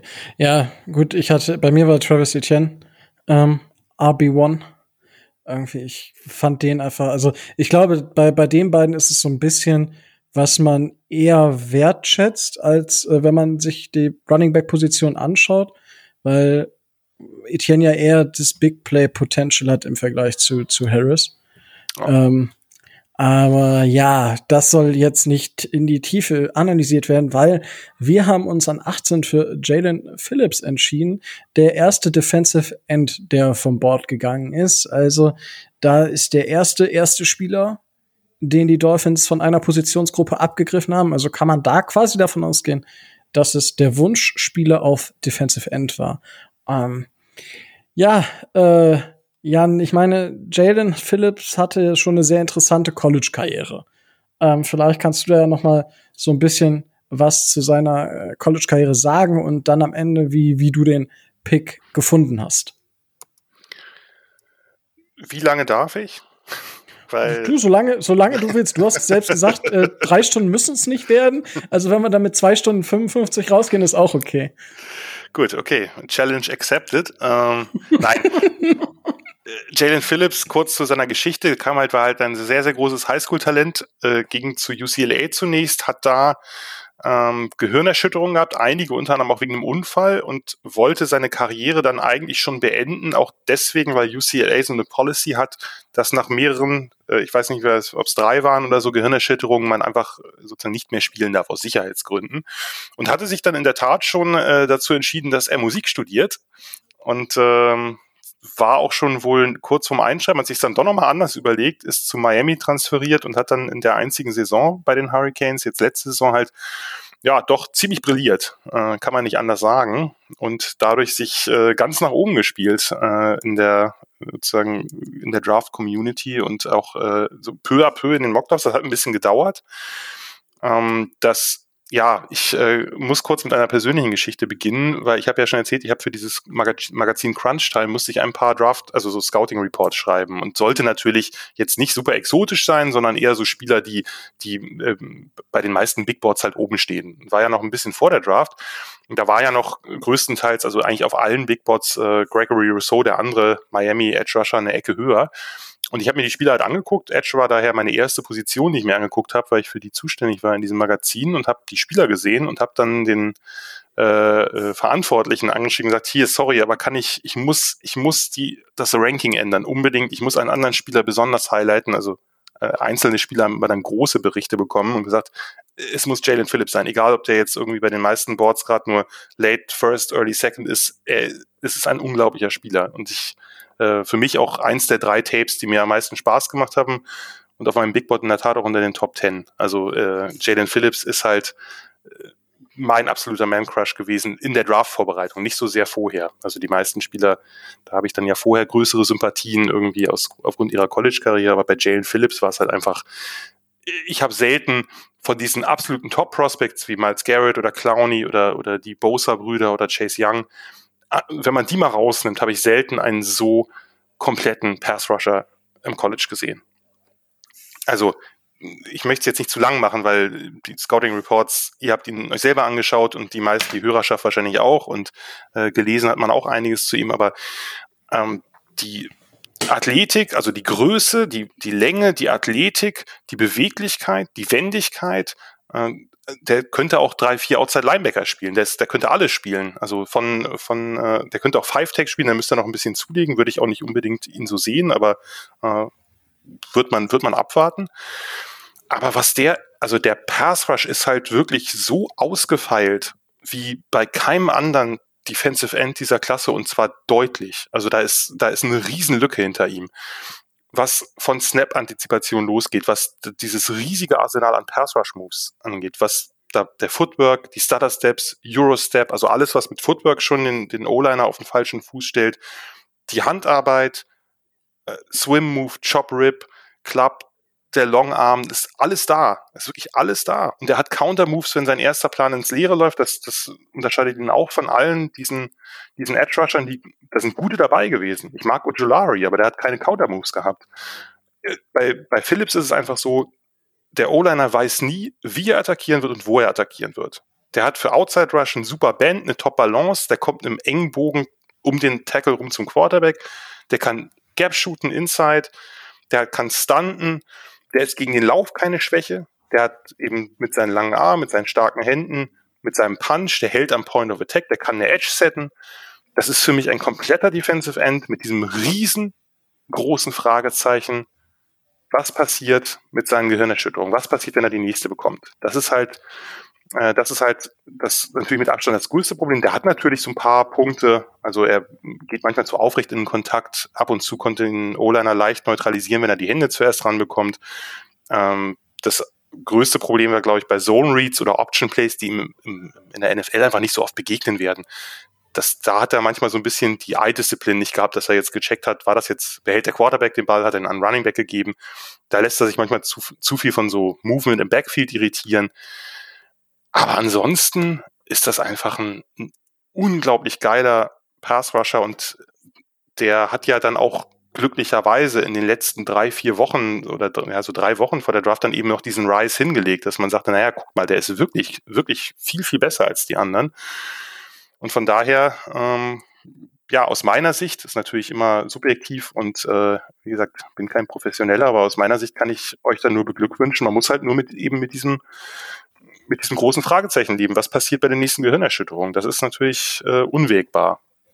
Aber ansonsten Ja. einfach ein, ein, ein Spieler, der mir unfassbar viel Spaß gemacht hat.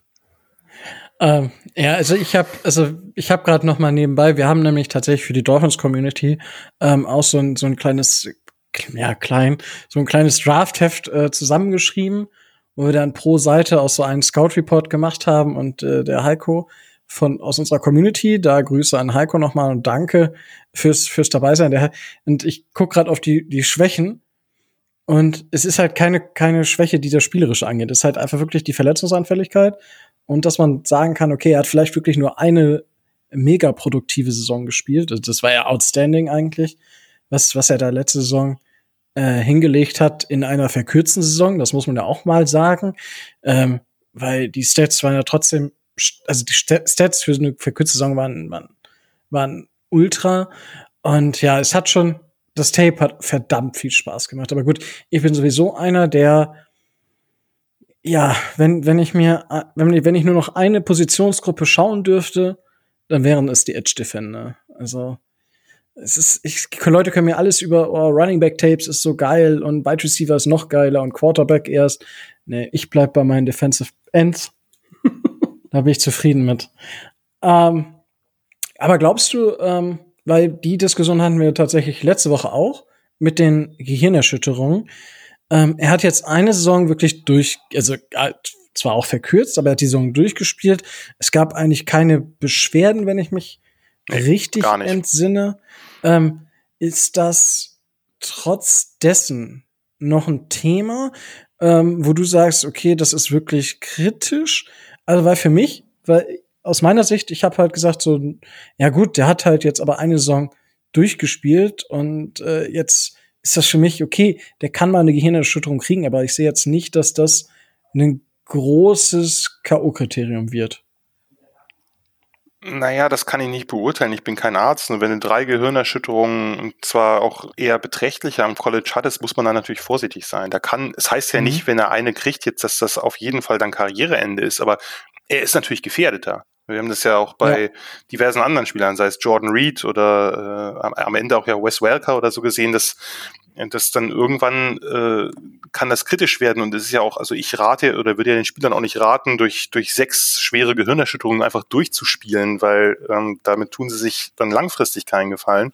Und das muss man einfach bedenken. Das ist natürlich, der hat sozusagen, ohne dass er was dafür kann, ein gewisses Bastpotenzial aus diesem Grund. Genauso wie andere das haben, die eben, äh, was weiß ich, einen Kreuzbandriss hinter sich haben oder ähnliches. Das muss man einfach mitbedenken, glaube ich. Also das, das kann man ja nicht, kann man ja nicht ganz beiseite schieben. Und ähm, nur wenn er das nicht hat, dann ist er halt einfach, einfach ein fantastischer Footballspieler. Und ich glaube, gerade die Dolphins, die ja auch ein paar Picks hatten in den ersten Runden, die konnten sich auch leisten, dieses Risiko einzugehen. Ja, wir mögen das Risiko. Also ich meine, wir haben ja auch einen Quarterback gedraftet, der äh, etwas schwerere Verletzung Ja. hat, kann man, denke ich, so sagen. Ähm, da sind wir tatsächlich, dass wir sagen, okay, ähm, ja, die werden alle tough und fit. Und das ist ja was, ähm, das hat mich vorhin, äh, ich habe tatsächlich das Buch von äh, Jörn Werner heißt er, ah ja, ähm, zu Weihnachten geschenkt bekommen. Und wenn ich ein Buch geschenkt bekomme, dann lese ich es auch. Ähm, und der hat halt tatsächlich auch gesagt, dass das am College ähm, wirklich so, du, du, du willst eigentlich jeden, jeden, jedes Spiel spielen, egal was ist. Und dass die halt am College auch schon so richtig eskalieren und ja, durch den Schmerz durch und so weiter und so fort. Nur damit du halt wirklich auch dem College oder den, den NFL-Scouts und den NFL-Teams zeigen kannst, hey, ähm, ich, ich bin da und ich zieh auch durch. Ähm, das fand, fand ich, das ist, das hat, du hattest das so vorhin mit bei Jane Waddle angesprochen und das fand ich noch mal so ein bisschen eigentlich bezeichnend, wenn man halt so überlegt, wie, wie krass eigentlich manche junge Menschen ihre Gesundheit aufs Spiel setzen, nur um halt nachher in der NFL zu spielen. ist immer, finde ich, immer wieder beeindruckend irgendwie. Klar, aber es ist natürlich auch für viele einfach wirklich der, der bestmögliche Sprung aus womöglich nicht ganz so einfachen sozialen Verhältnissen. ne? Das ist natürlich, gilt nicht für alle, aber gilt ja für einige dann doch, die eben äh, aus prekären sozialen Lagen kommen. Und da ist natürlich das jetzt die große Chance, um sich ein für alle Mal in Anführungsstrichen, kann natürlich auch, gibt ja auch genug, die dann trotzdem wieder pleite gehen, aber sich eben dieser finanziellen Sorgen zu entledigen und vielleicht auch der Familie und den Angehörigen einfach ein besseres Leben zu verschaffen. Und ähm, ja, da ich kann das schon nachvollziehen, dass man dann eben äh, trotzdem äh, sagt, na ja, egal, ich, äh, ich spiele halt weiter. Das ist ja in anderen Sportarten, was weiß ich, Boxen oder so auch nicht anders. Ähm, bei, bei, Waddle, bei Waddle meinte ich das aber in der Tat nochmal anders, weil da war es ja nicht mal sozusagen, dass der nochmal aufgelaufen ist im National Championship Game, hat ja an seinem Draftstock nichts verbessert und konnte auch gar nichts ja. verbessern. Das war einfach nur fürs Team und das fand ich halt irgendwie cool und ich glaube aber, dass äh, den Agent, den er noch nicht hatte, aber seine, seine, die Leute, die ihn beraten haben, wahrscheinlich gedacht haben, oh, bitte tu es nicht. Aber das wollte er halt einfach und das äh, ja. fand ich einfach ein, cooles Zeichen. Ich glaube, das ist tatsächlich auch so, eine, so ein Mentalitätsding, ähm, wo manche Teams äh, Wert drauf legen. Also Brian Flores ist ja ähm, während der Saison, sagen wir es mal so, ähm, opfert er sich ja komplett für seine Spieler auf, sozusagen. Das hat man ja auch letzte Saison in dem Spiel gegen die Bengals gesehen, wo es dann zu nicht so schönen Szenen kam und er deswegen halt ausgerastet ist. Ähm, und ich glaube, dass die Dolphins dann schon auch auf solche Spieler dann noch mal mehr stehen als jetzt, ich sag mal, Spieler, die dann von den Dallas Cowboys gedraftet werden. Ich glaube, das kann man für den diesjährigen Draft so unterschreiben. Ja gut, die, ähm. die Cowboys haben sich eher bei denjenigen bedient, die charakterlich etwas äh, ja. größere Probleme aus verschiedenen Gründen hatten. Vielleicht, vielleicht machen die auch eine Gruppentherapie bei den Cowboys und sagen, hey, damit lösen wir alle Probleme. Das kann gut, gut möglich. Ich meine, sie, sie, haben sich ja noch Odigisuba geholt, den Defensive Tackle von UCLA. Der ähm, gab einen sehr schönen Bericht, dass der irgendwie, weil sein Bruder ja auch schon in der NFL war, da auch mit Mental Health Problemen zu tun hatte, dass der versucht, Locker Rooms sozusagen zu weniger toxischen Orten zu machen. Und da dachte ich nur so, ja, bei den Cowboys wird er dann eine Menge zu tun haben, aber gut. ja, wenn es dann mit der NFL-Karriere nicht wird, kann er ja gleich da bleiben, um halt, keine Ahnung, ähm, Lockerroom Psychologist oder irgendwie so, ja. oh, oh, oh. Ja, oh, wundervoll. So, da haben wir zumindest die erste Runde ähm, hinter uns gebracht. Ähm, war für viele ähm, Dolphins-Fans sicherlich sehr schön. Ähm, ich meine, ich nehme deinen äh, Ausführungen, gerade zu Jane Phillips, äh, dass du bei den Dolphins in der ersten Runde auch ähm, sehr positiv, sag ich mal, warst. Sagen wir es mal so. Ja, ich hätte halt Smith statt Waddle genommen, aber ich verstehe, warum man Waddle ja. genommen hat. Also ich verstehe den Sinn hinter dem Pick, äh, auch, auch schematisch und Phillips, wie gesagt, absoluter Man-Crush für mich. Ich glaube, ich hatte ihn auf acht auf dem Big Board, von daher, hm. äh, da werde ich ganz Sehr sicherlich, schön. ganz sicherlich keine Kritik äußern. Das ist halt der eine Spieler, der mich komplett weggefräst hat. Sehr schön. Und äh, ja, weggefräst, sag ich mal, haben die Dolphins dann in Runde zwei. Ähm, da haben sie nämlich dann, nachdem sie den ersten Edge Defender vom Bord genommen haben, haben sie auch den ersten Safety vom Bord genommen. Und das war für alle so ein bisschen was, weil ah, nicht wenige und kurz vor dem Draft irgendwie, für mich war das nicht so ganz verständlich, warum Trevor Merrick irgendwie auf einmal so, so wirklich weit nach vorne gespielt wurde, ähm, fand ich, fand ich irritierend. Ich sag's mal so, weil ich habe auch keine große Ahnung. Ich gucke mir die Spieler dann halt an und sage, ja, okay, schätze ich halt so und so ein.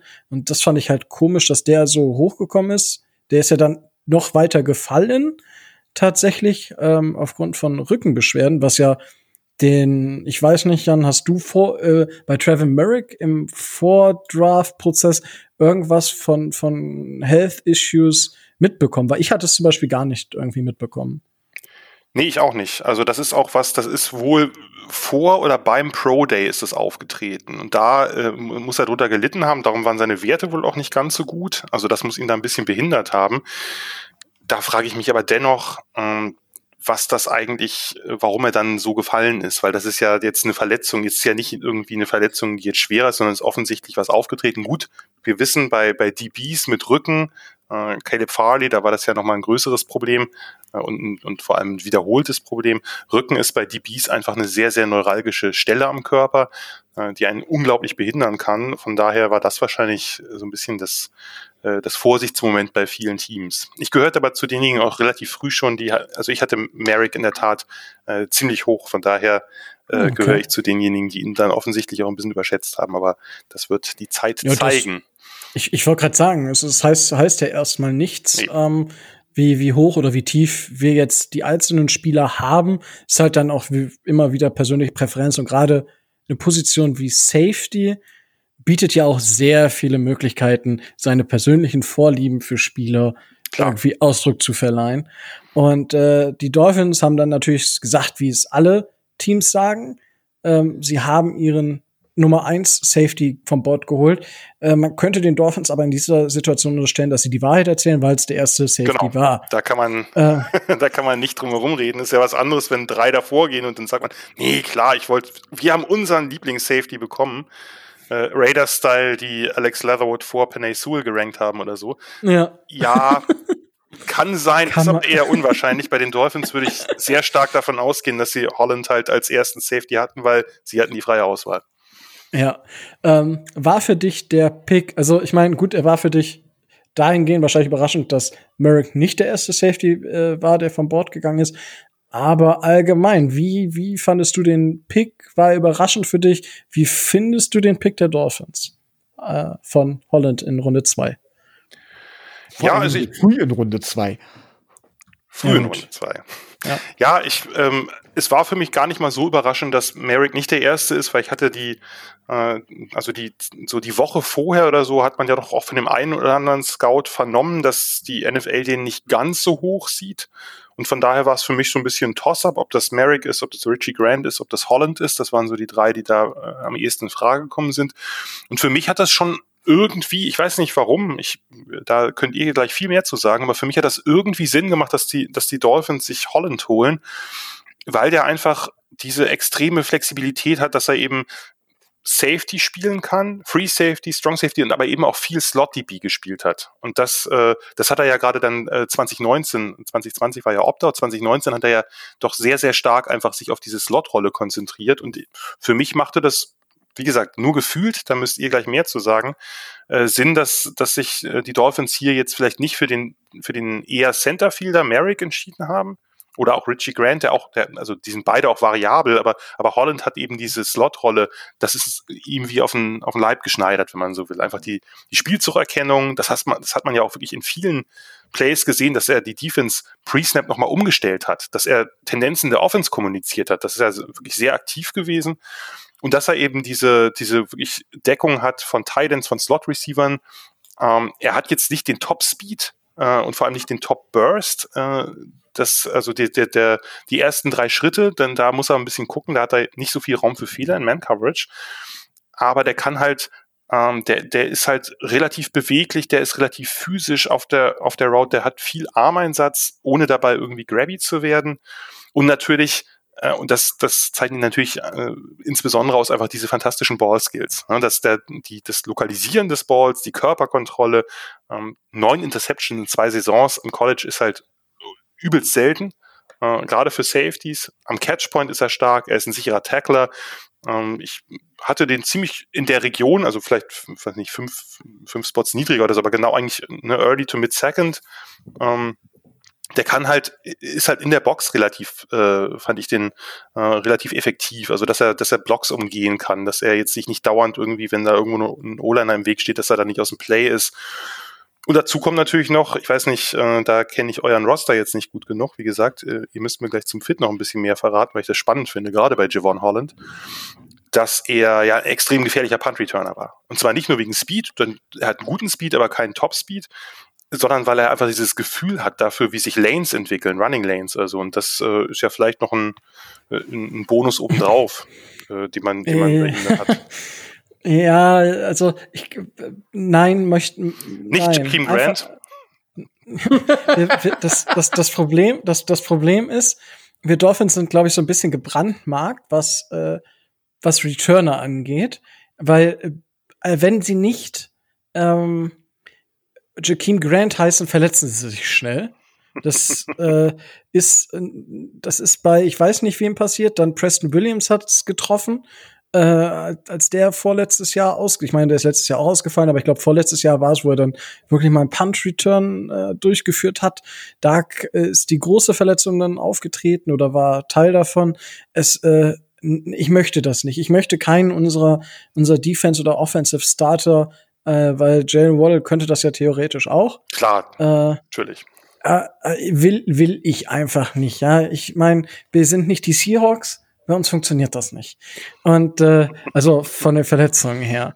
Ähm, und äh, tatsächlich ähm, hast du alles, was du gesagt hast, äh, das ist so das, was ich auch an ihm einfach feier. Und ähm, ich ähm, war halt auch einfach, ich hatte ihn, ich glaube auch hinter Merrick, aber ich hatte zum Beispiel, ich, war- ich Richie Grant fand ich, hat mich nicht so gecatcht, aber ich war dann halt auch eher auf dem Andrew Cisco Hype Train ähm, mit mit Julian zusammen. Nee. Äh, das da haben wir viel, viel Kohle für äh, in, in den Ofen geschmissen, sozusagen.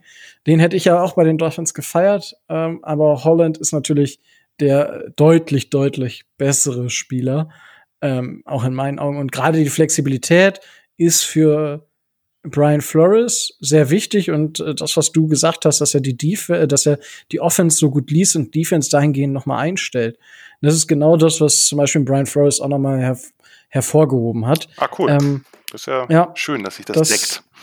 Ja, doch, also das, das, was Brian Flores von ihm hält, zumindest was er in der Pressekonferenz sagt, ist natürlich dann auch immer eher der positive Touch, weil er wird nicht sagen, der kann das nicht, der kann das nicht. Ähm, deckt sich aber mit dem, was, was du gerade ähm, beschrieben hast. Aber, ähm, Micho, du bist ja ähm, so ein bisschen äh, kniepig bei Holland, sag ich Ja. mal. Ne? Also, Ja, kommt immer falsch rüber. Also erstmal vorweg, Holland ist ein guter Spieler. Punkt. Und er ist auch ein guter Safety. Das ist keine Frage. Ähm, auch ich war höher auf Merrick. Ich hatte Holland eher Ende zweite Runde bei mir gesehen, so vom Value her. Ähm, das ist aber Dolphins-spezifisch, weil ich halt gesagt habe, wir bräuchten halt eher so einen Centerfielder. Ich sehe ihn auch tatsächlich eher in der Rolle des klassischen Free Safeties in der NFL. Das war halt so mein Eindruck. Alle Welt spricht jetzt dagegen. Ich glaube, ich habe mich da tierisch vertan. Aber das war so meine Interpretation halt eben, wo ich gesagt habe, okay, klassischer Free Safety. Und ich hätte halt ihn, ich hätte halt lieber einen physischen gesehen, jemanden, der mehr Strong Safety äh, spielt bei uns. Ähm, das wäre mir halt deutlich lieber gewesen. Deswegen habe ich den Scheme Fit nicht so hoch gesehen und deswegen wäre er bei mir auch deutlich später auf dem Board erst gewesen. Was aber nicht heißt, dass der ein schlechter Spieler ist. Das ist halt das Hauptproblem, was ich da sehe. Aber anscheinend, und das muss man auch ganz klar sagen, habe ich mich da ordentlich äh, verguckt und interpretiere das ordentlich fehl. Und ja, der gute Devin Holland, das wird jetzt sein großes Ziel sein müssen, mich eines Besseren zu belehren. Du, ich glaube, der kann auch Free Safety spielen. Ich habe nur, also diese, diese zweite Saison, äh, wo er, also die, die Saison 2019, wo er bei den Ducks halt vor allem eben diese, äh, diese Slot-Rolle eingenommen hat, die fand ich einfach so gut. Äh, und da war er einfach, da war er einfach so ein Gamechanger für die in, in einigen Spielen. Äh, das war jetzt einfach nur, ich glaube, der kann auch mehr, aber das war halt das, wo er dann wirklich brilliert hat. Und die Rolle hat er dann ja quasi äh, nicht ausschließlich, aber doch sehr, sehr überwiegend gespielt, nachdem er im ersten Jahr ja noch umhergeschoben wurde. Und Flores wird da sicherlich die, die beste, beste Position für den finden und vielleicht lässt er den ja auch mal free spielen. Ja, ja, ja ich sehe ihn vor allen Dingen als Free, aber ich hätte lieber jemanden gehabt, der eben nicht so, in meinen Augen, nicht so deutlich Free Safety wäre, sondern tatsächlich mehr, vielleicht sogar Richtung Strong Safety gehend. Das hätte ich, glaube ich, bei uns besser gefunden. Und ich gebe als ganz ehrlich auch zu, dass ich an der Stelle äh, auch lieber einen Spieler von Natural Game gehabt hätte. Allein schon, weil es ein super College ist. Aber Ja, das ist ja dann nicht so lang danach passiert. Ne? Aber ich meine, ja, aber den, den, ich wollte einen anderen Spieler haben an der Stelle. Gebe ich ja auch zu. Aber ist halt kein Wunschkonzert. du wolltest den Joker haben. Genau. ja gut, der Joker wäre natürlich für alle Teams eine, ein Riesending gewesen. Das, äh, Aber das, das, wie, wie hast du das? Weil wir haben da letzte Woche drüber diskutiert und das ist ja so ein, es liegt schon ein bisschen schwer im, im Magen, finde ich, dieses Argument, was man äh, jetzt oft gehört hat. Und ich meine, Adrian hat das ja auch sehr, sehr schön. Ich finde, Adrian hat das wirklich sehr, sehr gut beschrieben und hat mir zumindest gezeigt, warum das so passiert ist. Ähm, die, die Situation im Joker war ja, dass viele Teams nicht so ihn nicht so wirklich einsortieren konnten. Und äh, deswegen ist er wohl hauptsächlich gefallen, neben dem Herzproblem, wo die Coaches oder die, nicht die Coaches, sondern die Ärzte ihm grünes Licht gegeben haben. Ähm, wie, wie siehst du das? Und spielt Isaiah Simmons in dieser Wahrnehmung auch eine Rolle? Das war nämlich meine Vermutung, weil Isaiah Simmons jetzt auch noch nicht diesen durchschlagende, diese durchschlagende Wirkung hatte.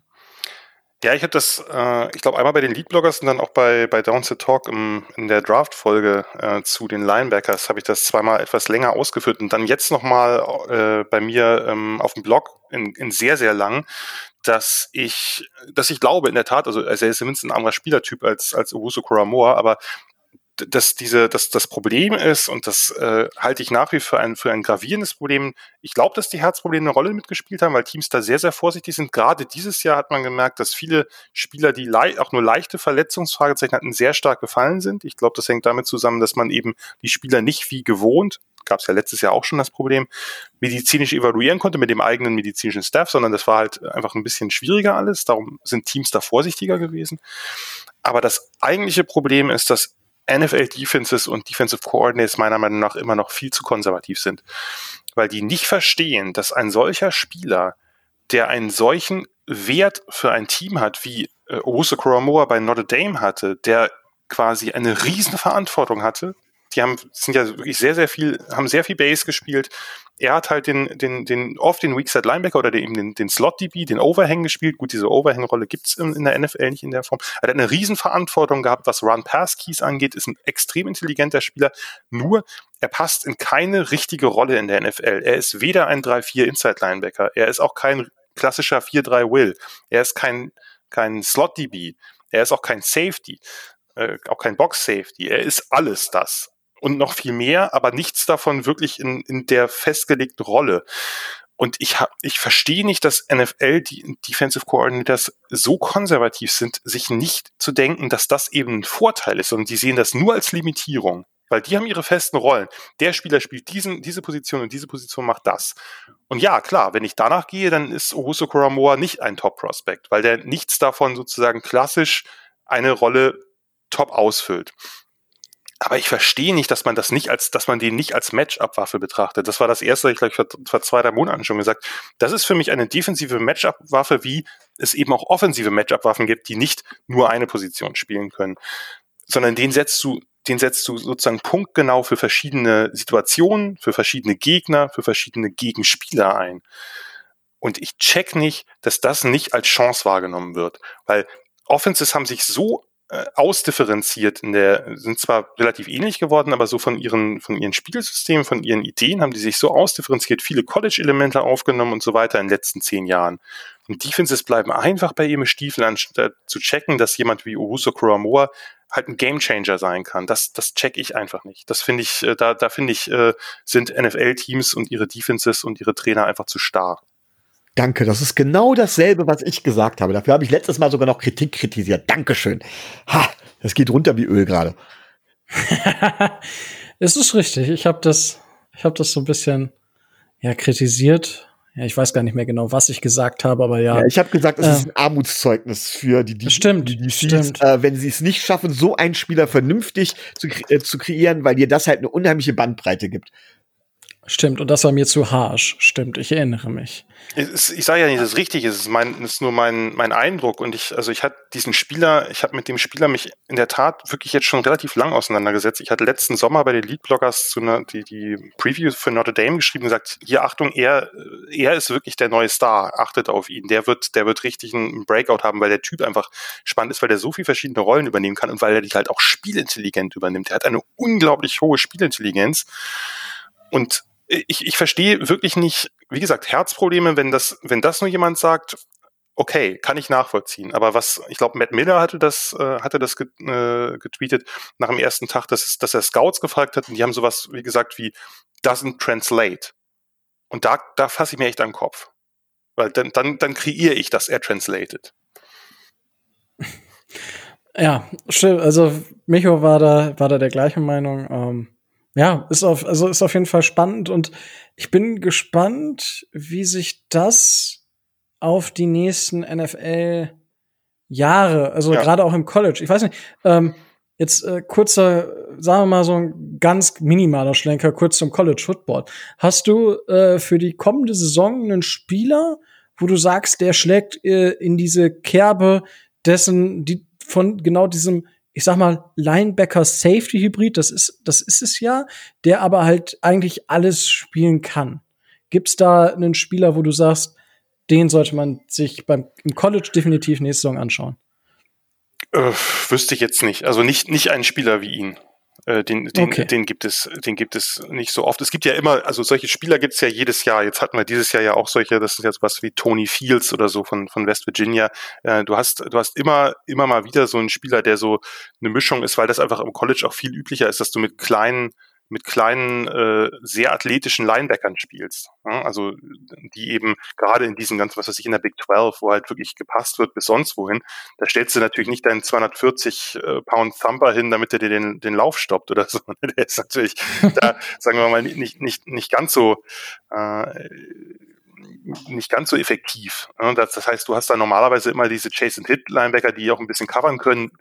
Keiner kann das so gut wie wie Owusu Moore. Also ich habe selten einen Linebacker und das ist er ja trotzdem, auch wenn er ein, ein undersized Linebacker ist. Ich habe selten einen Linebacker erlebt, der so gut Slants von Slot Receivern covern kann wie er.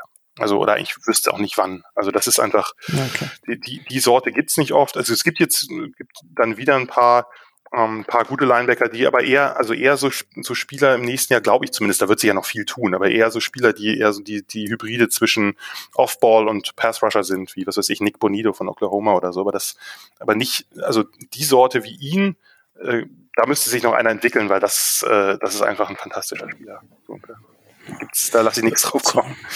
Sehr, sehr schön. Und äh, es war ja die Dolphins äh, Community oder ein paar haben ja gedacht, oh, jetzt gehen die Dolphins hoch und haben diesen diesen Uptrade von 50 auf 42 auch teuer bezahlt äh, mit einem nächstjährigen Drittrunden-Pick obendrauf. Das war schon ein satter Preis und das College war ja auch Notre Dame. Nur es war halt kein Linebacker, sondern Offensive Tackle. Und da ist die Frage, spielt der am Ende überhaupt Offensive Tackle? Und es ging nämlich um Liam Eichenberg, der bei Notre Dame drei Jahre auf Left Tackle verbracht hat. Ähm, wie hast du Eichenberg gesehen? Er wurde ja immer mal wieder so auch ins Ende der ersten Runde äh, diskutiert. Gerade die, die Chiefs waren ja immer so ein, so ein Team, wo man ähm, Cosmi war, war da immer so ein Spieler und äh, Eichenberg waren so vom Gefühl her die beiden, die so, äh, einer von den beiden rutscht irgendwie in die erste, Ende erste Runde. Ähm, am Ende sind es beide, sind beide nicht in die erste Runde gerutscht. Ne? Und äh, ja, wie, wie, ähm, wie schätzt du Liam Eichenberg ein? Ja, erstmal interessant, dass die ja doch sehr tiefe und auch hochkarätig besetzte O-Line-Klasse oder auch Tackle-Klasse, dass da doch relativ viele Spieler, also ist keiner eigentlich früher oder bis auf Leatherwood, den müssen wir mal rausnehmen, weil wir die Raiders rausnehmen müssen, aber ansonsten sind die ja, sind die ja alle später gegangen, also oder zumindest das spätmöglichste, also Sewell an sieben, Darisaw ist in die 20er gefallen, äh, Tevin Jenkins ist aus der ersten Runde rausgefallen, Eichenberg und Cosmi sind auch aus der ersten Runde rausgefallen. Äh, das, äh, da hat man, das ist interessant gewesen, dass der, der Run ging dann eigentlich wirklich in der Tat erst in der zweiten Runde los auf die, auf die Tackles. Ja, ich hätte eigentlich die Frage, ich wollte ich eigentlich euch stellen, was, äh, was ähm, euer Coaching-Staff gesagt hat, wie man Eichenberg einsetzen wird, weil das ist so ein bisschen das Problem. Der ist halt rock solid. Also ich meine, äh, ist, ist groß, hat, äh, also hat, hat ja Reichweite, aber eben keine langen Arme mit seinen 32 3 Achtel Armen. Das ist wirklich, wirklich unterste, unterste, unterste Grenze für einen Tackle. Und dazu kommt halt, dass er eben nicht der Überathlet ist. Also ähm, normalerweise sagst du, naja, wenn, wenn ein Offensive Tackle diese Armlänge hat, also Rashawn Slater hat 33 glatt, da sagt man, naja gut, der ist halt so beweglich, der kann eben diesen, dieses eine Inch, was ihm fehlt für die übliche Threshold von 34 oder so, das kann er halt wettmachen. Und bei, bei Eichenberg ist natürlich das, die Frage, ähm, kann er das wettmachen mit Movement? Ich glaube nicht. Das heißt, wie wird, also zwei Fragen eigentlich, wie wird er sich gegen Speed Rusher über Außen schlagen? Neigt, und wenn er das kann, neigt er zum Oversetting, dass er also zu schnell in sein, sein Pass-Set zurückgeht und dann macht es ihn halt anfällig für Inside-Moves. Äh, Das, das ist so ein bisschen, das ist so ein bisschen die Frage. Das, was man hat, ist halt ein, ein krass hoher Floor, weil der Typ eben, ne, ja, du hast gesagt, drei Jahre Starter auf Left Tackle, ist der absolute Technician. Also das, der, technisch ist er halt extrem ausgereift bewegt sich effizient ins Pass-Set, bewegt sich lateral effizient bei Zone-Runs, bewegt sich gut upfield in Second Level, alles extrem kontrolliert. Der weiß halt, was er tut. Der hat starke Handarbeit. Der setzt seine Punches gut und diese Punches sind auch kräftig. und äh, die sind, äh, das Handplacement ist nicht zu weit, sondern das ist meist diszipliniert innen, sodass er den, den D-Liner, seinen Gegenspieler kontrollieren kann. Der kriegt Movement im Run-Game, hat Mauler-Tendenzen, also kann auch mal irgendwen wirklich schön einfach einmal durchs Bild schieben. Ähm, von daher äh, ein grundsolider Spieler mit einem sehr hohen Floor, der wahrscheinlich auch schnell in der NFL sich akklimatisieren wird. Die Frage ist halt, würde das auf Tackle? Hm, das ist eine sehr, sehr gute Frage. Also die, die Frage haben wir tatsächlich auch aus der Community äh, äh, bekommen, äh, wo, er, wo er denn jetzt spielen wird. Und es ist halt, es gehen mehrere, also ich habe inzwischen drei Spots für ihn gelesen. Also entweder auf der rechten Seite, also Right Tackle und Right Guard ist so das, was momentan so durch die durch die Medien gegeistert ist, ähm, weil Robert Hunt auf Tackle gar nicht so schlecht ausgesehen hat. Mhm. Hunt auf auf Right Guard wäre ein absolutes Biest meiner Meinung nach. Glaube ich auch. Weil- Mochte ich richtig gern. weil Überhaupt diese der- die Louisiana, äh, also die äh, Louisiana Lafayette O-Line, äh, ihn und Dodson, die Ja. schon schon bockstark. Und äh, ich, ich fand den Pick letztes Jahr auch richtig, richtig geil in, in Runde zwei.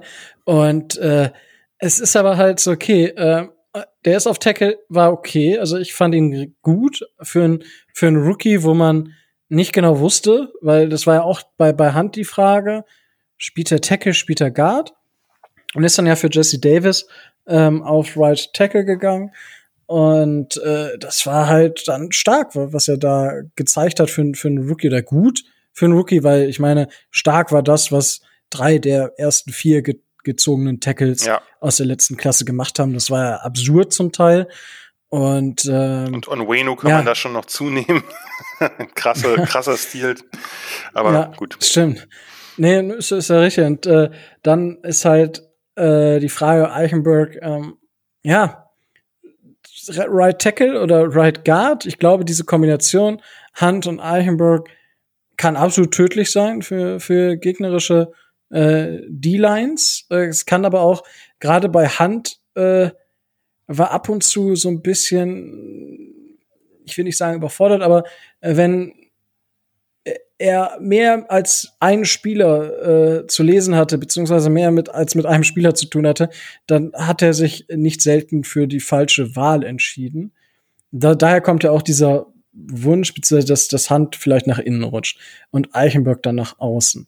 Was ich jetzt aber auch gelesen habe, ist, dass er auf Left Guard vielleicht gehen sollte. Also auf die Seite von Jackson und Kindley auf, auf Right Guard geht und Hunt auf Right Tackle bleibt oder tatsächlich äh, Jesse Davis wieder auf Right Tackle geht und Hunt auf Right Guard geht und Kindley quasi der Backup ist.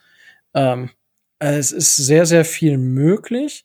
Und äh, ja, also ich, ich weiß es nicht. Ich weiß nicht, äh, da kannst du gleich vielleicht auch noch mal kurz was sagen, weil die Armlänge war ja dieses Jahr ein sehr präsentes Thema bei den Tackeln irgendwie. Irgendwie war ja jeder mit seinen Armen zu kurz. So gefühlt. War das ja, man, ich, man hat irgendwie, ich habe so viele Scout-Berichte gelesen und irgendwie hatte ich bei der O-Line selten einen Scout-Bericht, wo nichts über die Armlänge drin stand. Fand ich dies Jahr gefühlt ziemlich krass. Ähm, aber ja, bevor du da deine Einschätzung zu der generellen Klasse eingibst, Micho, du möchtest da noch was zu sagen. Ja, ich fand das jetzt wieder sehr schön. Es wird immer auf der Armlänge von dem Eichenberg rumgehackt. Auf gut Deutsch gesagt, das war natürlich das Auffällige, das ist durch die Medien gegeistert, aber das ist genau das, was Jan gerade eben gesagt hat. Ich bezweifle, dass er gegen Speedwasher standhalten kann. Da wird er einfach zu wenig, zu wenig tun können. Das wird, wird ein vernünftiger OC wird das ganz, ganz schnell sehen, äh, ein vernünftiger DC, Entschuldigung, wird das ganz, ganz schnell sehen. Und dann haben wir da ein riesiges Problem. Deswegen sehe ich ihn perspektivisch tatsächlich auf Guard, wo er dann ein massives Upgrade ist, gerade auch was das Running Game angeht. Weil da hakt es ja bei uns und das hat auch daran gehakt, dass unsere O-Line ja so schlecht im Run-Blocking war. Und gerade da ist Liam Eichenberg halt eben ein absolutes Upgrade. Und wie gesagt, deswegen sehe ich den bei uns eigentlich definitiv auf Guard und auf keinen Fall auf Tackle. Ja, also ich, es, es bleibt spannend am Ende, weil ähm, ich, ich sehe diese Klasse bei den Offensive Tackeln jetzt, sehe ich als Klasse, die ähm, ähnlich wie es bei den Quarterbacks äh, ja inzwischen auch der Fall ist, dass da die Größe nicht unbedingt das entscheidende Argument ist, dass du doch nicht auf Quarterback spielen kannst, ähm, sehe ich vielleicht bei den, haben jetzt einige, einige dieser Spieler die Chance zu zeigen, dass man auch mit 33 Inch äh, da was, was reißen kann. Ich weiß nicht, äh, Jan, wie siehst du das? Ja, zunächst mal zu deiner Frage vorhin. Also ich habe, äh, ich habe das auch schon mehrfach in verschiedenen O-Line-Podcasts gesagt. Ich habe das noch nie so erlebt, dass eine Klasse so viele Top-Athleten, da gehört jetzt Eichenberg nicht unbedingt zu, aber insgesamt die die Offensive Tackle-Klasse war extrem athletisch und gleichzeitig haben die alle kurze Arme gehabt. Also die die einzigen beiden von den von den erweiterten Top-Prospects, die äh, genügend lange Arme haben, was man eigentlich denkt, sind sind Darius Saw und, und Raiders gewesen. Die anderen haben alle unter 34 einige eben dann unter 33 und da wird's kritisch. Also für Eichenberg oder für Brady Christensen von BYU, da äh, wird's dann sehr schwierig. Cosmi hat auch nur 33 glatt.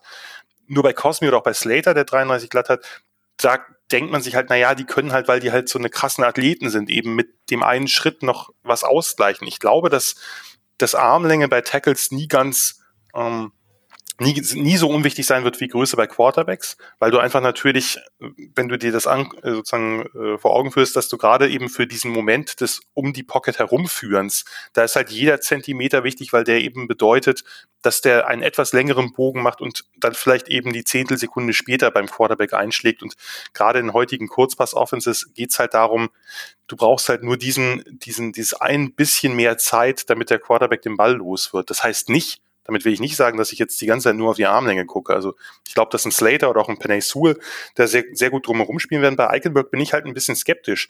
Ich würde aber in der Tat durchaus ihm zumindest offen halten, dass er eine Tackle-Position besetzen kann. Weil vielleicht schafft es ja, weil der eben technisch so wahnsinnig weit ist. Ich würde ihm zumindest im Training Camp, ich würde ihn nicht gleich auf Guard stellen. Aber das ist jetzt nur meine ganz persönliche Meinung. Ich glaube, der wird auf Guard landen, aber ich würde ihm zumindest die Gelegenheit geben, zu sagen, vielleicht klappt das ja. Und wenn es nicht klappt, hat man eben diese tolle, tolle Fallback-Option, dass man ihn eben auf Guard stellt. Und wir haben ja gesagt, er ist ja, er ist nicht mal ja der, dieser, dieser, dieses physische Biest, was man so mit, mit 320 Pounds, aber der ist halt einfach auch technisch da, von der Leverage und so, so gut, dass der eben mit seinem relativ schmalen, für einen Tackle, relativ schmalen Körperbau halt so einen unglaublichen Push im, im Run-Game hat. Also was let, gerade letztes Jahr, was Notre Dame da gezeigt hat mit, mit Kyron Williams als, als Running Back und eben dieser Mauler O-Line davor und ihren Titans, äh, Tremble ist ja auch nur gedraftet worden, so hoch, weil der halt so ein krasser Blocker ist. Ähm, das war schon, das war schon sehr beeindruckend. Ja? Und da ähm, und daran kann er, denke ich, anknüpfen. Ich glaube, dass, dass Eichenberg ein ganz klarer und solider Starter sein wird in der NFL. Die Frage ist halt, äh, ob auf Guard oder auf Tackle. Und ich würde ihm zumindest am Anfang die Chance einmal geben, zu zeigen, im Trainingscamp kann er das und wenn nicht, dann stellst du ihn halt nach innen. Und da habe ich noch direkt eine Frage an euch, weil ich mir natürlich eure Depth Chart vorher angeguckt habe. Ich bin ja fleißig und schaue, mit wem ich mich hier so abgebe. ähm, nee, sonst äh, ne? äh, Dieter war bisher ja ein ziemlicher Reinfall, oder? Das habe ich, äh, hab ich richtig muss, muss, muss, musst du das jetzt sagen? Ja, das, frag, nächste, das frag, nächste tolle College. Naja, weil der, weil, weil der hat, glaube ich, also der hat meiner Meinung nach schon einiges mitgebracht, aber das offensichtlich nicht umsetzen können. Ja, also es ist. Äh ich war, das war ja das Jahr, wo eigentlich äh, drei Wisconsin äh, O-Liner ja eigentlich erst am Anfang ziemlich hoch waren und am Ende doch nicht mehr so hoch. Ähm, und ich war, ich so geil, geil, geiler Typ auf auf Guard, richtig Verbesserung. Und ja, bei den Worten ist es dann leider irgendwo geblieben.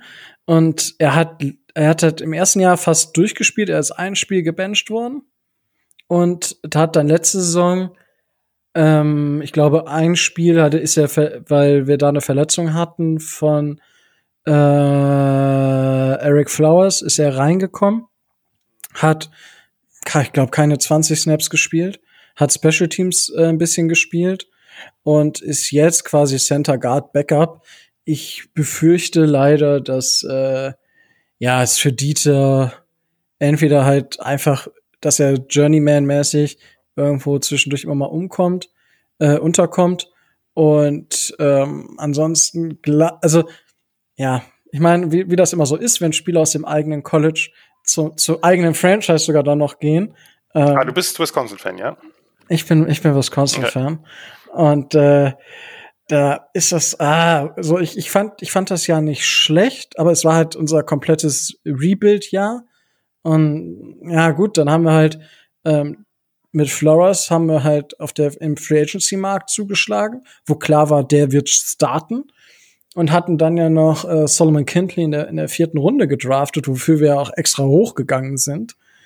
Ähm, und anscheinend hat er das das äh, ja Battle einfach klar Ja. verloren und äh, ja, das war dann halt war dann ist dann halt schade, aber ja, also ich glaube nicht, dass das Michael Dieter, es sei denn, ähm, Scorer, unser jetziger neuer Center, wo ich davon ausgehe, dass er startet, ähm, verletzt sich. Ansonsten wird er wahrscheinlich zu nicht so viel Einsatzzeit mehr kommen.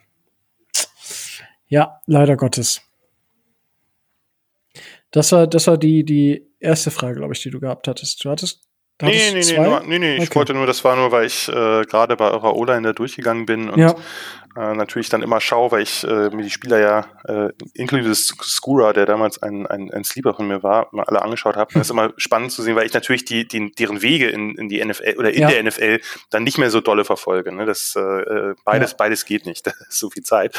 Und äh, das ist immer schön zu erfahren, wenn man in irgendeinem Team-Podcast ist, dass man so beim einen oder anderen Spieler nochmal nachhakt, warum es denn jetzt äh, bei nicht geklappt hat Ja. oder warum es gut geklappt hat bei einem anderen oder so. Und daher äh, hat es mich nur gerade interessiert. Ja, also das war, das war der Draft, wo ich tatsächlich auch einfach mit zwei oder drei Wisconsin Badgers in der O-Line zufrieden gewesen wäre. Es war ja mit äh, Tyler Biage, der dann von Der ist aber, Cowboy- der Biadisch ist letztes Jahr gewesen. Äh, der ist ein Jahr später gegangen, glaube ich. Ach ja, stimmt. N sicher? Ja, relativ, aber vielleicht auch nicht. Ah, stimmt. Nee, stimmt das. Ja, weil bei den Badgers ist es ja irgendwie, außer du heißt Jonathan Taylor, ähm, die bleiben alle am College für das, für das vierte Jahr. Wie hieß denn nochmal der O-Liner da, der, der lange Zeit als First Runner sogar in der Wo Jahr äh, vorher? Böbencher, Böbencher Bö- war. Bö- genau, und der dann irgendwie ja. undrafted gegangen ist Genau. oder so, ne? Genau. Ja. Ja gut, es gibt Der natürlich auch Ausnahmen. Also, also Ramcheck hat ja nur ein Jahr da gespielt. Der ist ja ist jetzt äh, Ja. Jugo gekommen, hat dann ein Jahr super gespielt und ist dann gleich in die NFL. Aber äh, in der Regel bleiben die, gerade die O-Liner ist ja das alte Barry Alvarez Credo. Wir holen die uns hier aus Ja. dem eigenen aus dem eigenen Stall, äh, züchten die hoch äh, und Richtig. dann äh, gucken wir mal. Und das ist ja jetzt erst in den letzten Jahren so gewesen. Äh, mit, mit Spielern wie Logan Brown oder so, dass man jetzt halt auch richtig, richtig Top-Recruits hat. Äh, das, am Anfang waren das ja immer die guten alten Wisconsin-Guys, die man erstmal zwei Jahre in Ja. ja. Weight Room sperrt und dann guckt man mal ab, ab dem Redshirt Sophomore ja, ob man die irgendwie mal aufs Feld lässt. Ja, nee, das, das, stimmt schon. Das ist, äh, ja, die, die Recruiting Class der Badgers werden inzwischen besser. Also, wenn ich das so vor drei, vier Jahren vergleiche, das ist schon eine andere Welt. Aber äh, wir wollen jetzt hier nicht äh, in die Recruiting Class äh, War ein Versuch wert, sondern- kurz zum Ja. Zurück. du, ich, ich bin, ich, du, ich bin da, ich bin dafür offen, aber ich äh, befürchte, nein, nein, wir machen der eine oder andere äh, findet das dann vielleicht interessant, aber denkt sich so, na, ähm, warum nicht die Dolphins? Ähm, ja, so, äh, Liam Eichenberg hatten wir dann und dann hatten, hatten wir noch einen zweiten Pick, äh, dritten Pick an Tag zwei. So ist es richtig rum. Und da haben wir dann ähm, Hunter Long, den Titan von Boston College, äh, gedraftet, der, wo viele so ein bisschen ich, ich überrascht war, dass wir den geholt haben, weil wir haben ja eigentlich, ich sag mal, gute Tight Ends und einen recht ausgewogenen Tight End Room. Aber das zeigt so ein bisschen, dass man sagt, okay, ähm, Best Player Available ähm, könnte da Thema gewesen sein. Man weiß natürlich nie. Und wie wir es schon gesagt haben, sie werden immer sagen, dass es genau der Spieler wäre, der dann ähm, so weit oben auf dem Board war, dass man keine Chance mehr hatte, diesen, irgendeinen anderen Spieler zu picken. Ähm, ja, er gilt als sehr, sehr kompletter Tight End und hatte ja mehr Receptions, glaube ich, als ähm, ähm, der Kollege Pitts. Ja, aber gilt ja grundsätzlich als sehr, sehr kompletter Tight End. Ich wiederhole mich. Äh, was, wie hast du den Pick gerade für die Dolphins gesehen, die ja mit Mike Gesicki, Durham Smythe und ähm, Adam Shaheen ähm, ja eigentlich so drei Tight Ends schon hatten, wo man gesagt hat, da brauchen und da werden die Dolphins auch nichts machen. Also zunächst mal muss ich jetzt natürlich meine, meine Huskers-Brille aufsetzen und sagen, ihr habt euch Stephen Carter geholt. Also das ist natürlich der allerbeste Talent. Nein, Sch Scherz beiseite. Äh, hat mich auch überrascht, der Pick. Ja, ähm, ich hatte auch, äh, muss ich zugeben, äh, Brevin Jordan eine Ecke höher, äh, wobei ganz klar ist, dass ihr einen anderen Typen wolltet als Gesicki und nicht noch einen zweiten reinen Receiving, oder ich sage jetzt mal reinen Receiving Titan, aber ja. primären Receiving Titan, sondern offensichtlich stand euch der Sinn nach was anderem. Äh, und ja, wie gesagt, ich war, ich war auch erst überrascht, ähm, dass, dass der, dass er da schon geht. Ein bisschen später, aber es ist vollkommen irrelevant. Ähm, ich konnte mir ungefähr vorstellen, was, was Flores und Co. sich darunter vorgestellt haben oder Greer sich darunter vorgestellt hat, nämlich eben einen Titan zu haben, der, der beides kann. Ne? Der jetzt natürlich nicht der Athlet ist wie Gesicki und natürlich auch nicht diese Big Play Ability hat wie er, aber der halt einfach auch jemand ist, der extrem lange, ich meine, äh, wenn man das letzte Jahr jetzt mal rausnimmt, die Jahre davor, war Boston College halt äh, AJ Dillon, äh, Run, Run, Run und, äh, und ungefähr sonst nichts. Äh, ab und zu, ab und zu vielleicht noch ein Quarterback-Run mit, mit äh, Dings Anthony Brown, aber das, das war's dann. Das heißt, Hunter Long hat halt die ganze Zeit geblockt äh, in einer Power Run Offense und, und letztes Jahr dann eben mit, mit neuem Coach und dem etwas, etwas, der etwas spannenderen Offense ist er dann eben auch mehr als Underneath Receiver eingesetzt worden. Aber der ist halt vom Typ her einfach dieser prototypische Inline Prospect, ne, wie, wie man den von früher kennt. Groß, recht schwer, kräftig, jetzt nicht derjenige, der dir irgendwie dauernd äh, 30 Jahre Seam-Pässe reinholt, sondern eben jemand, der so ein Possession-Titan ist, der vernünftige Routes läuft. Cuts, ja, ist jetzt nicht super dynamisch alles, aber der halt total sichere Hände hat, äh, der dir eben so diese ne, Crossers, Outs, so diese ganzen Hooks, diese ganzen Underneath-Stuff, den, da bietet der dein Quarterback halt ein gutes Target, der hat nicht immer riesige Separation, aber das ist, das ist absolut okay. Und der, der fängt dir die Bälle halt. Ne? Also der ab und zu hat er mal einen Contested Catch, den er fallen lässt, aber das haben andere Titans auch. Ähm, der ist jetzt nach dem Catch auch nicht so der, die, die super Gefahr. Also der ist ein bisschen behäbig halt.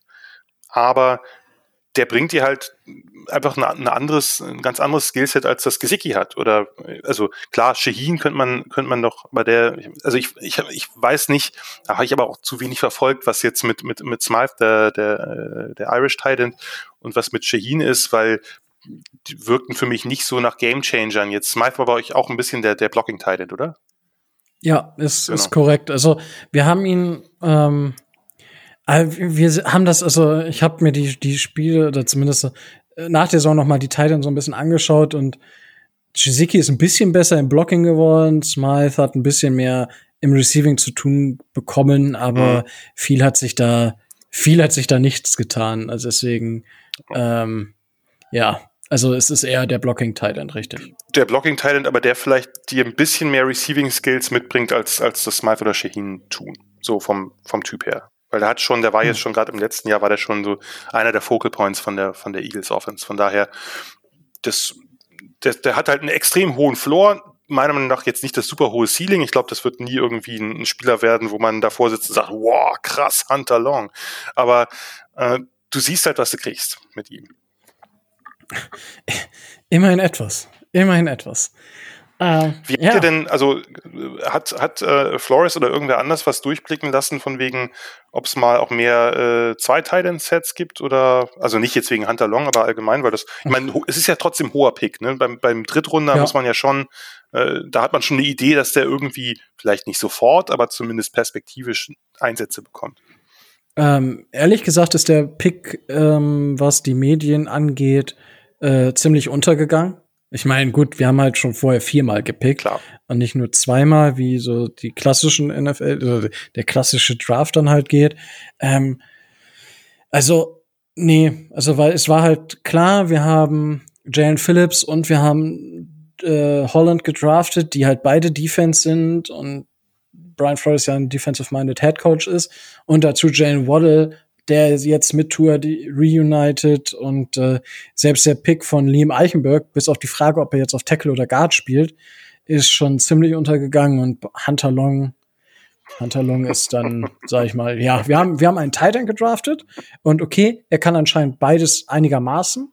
Ähm, ist halt ein Tight End, Tight End, kann man sagen. Ja, weil manche sind ja bei Jiziki, ja, der ist ja eher Receiver als Tight End. Und, der Big Slot, ja, wenn man so will. Ja, so, so kann man es beschreiben. Aber bei, also in den Medien ist der Pick ziemlich untergegangen. Okay. Das muss man wohl so sagen. Und äh, ja, dann haben die Dolphins einen Pick in Runde 5 gehabt, den sie einfach getradet haben.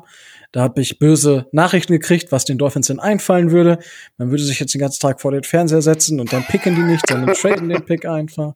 Und ich so, ja, was soll ich sagen? Ich bin quasi seit zig Millionen Stunden wach. Äh, ist halt so. Und dann hatten wir tatsächlich keinen Pick in Runde 4, 5 und 6 äh, und sind dann aber in Runde 7 wieder dran gewesen und haben Lanell Coleman, Offensive Tackle von UMass, ähm, uns an Land gezogen. Äh, ja, wir, also ich sag mal, Runde 7, das ist dann immer nice to have. So schön, wenn da ein Spieler draus wird, der das Roster packt.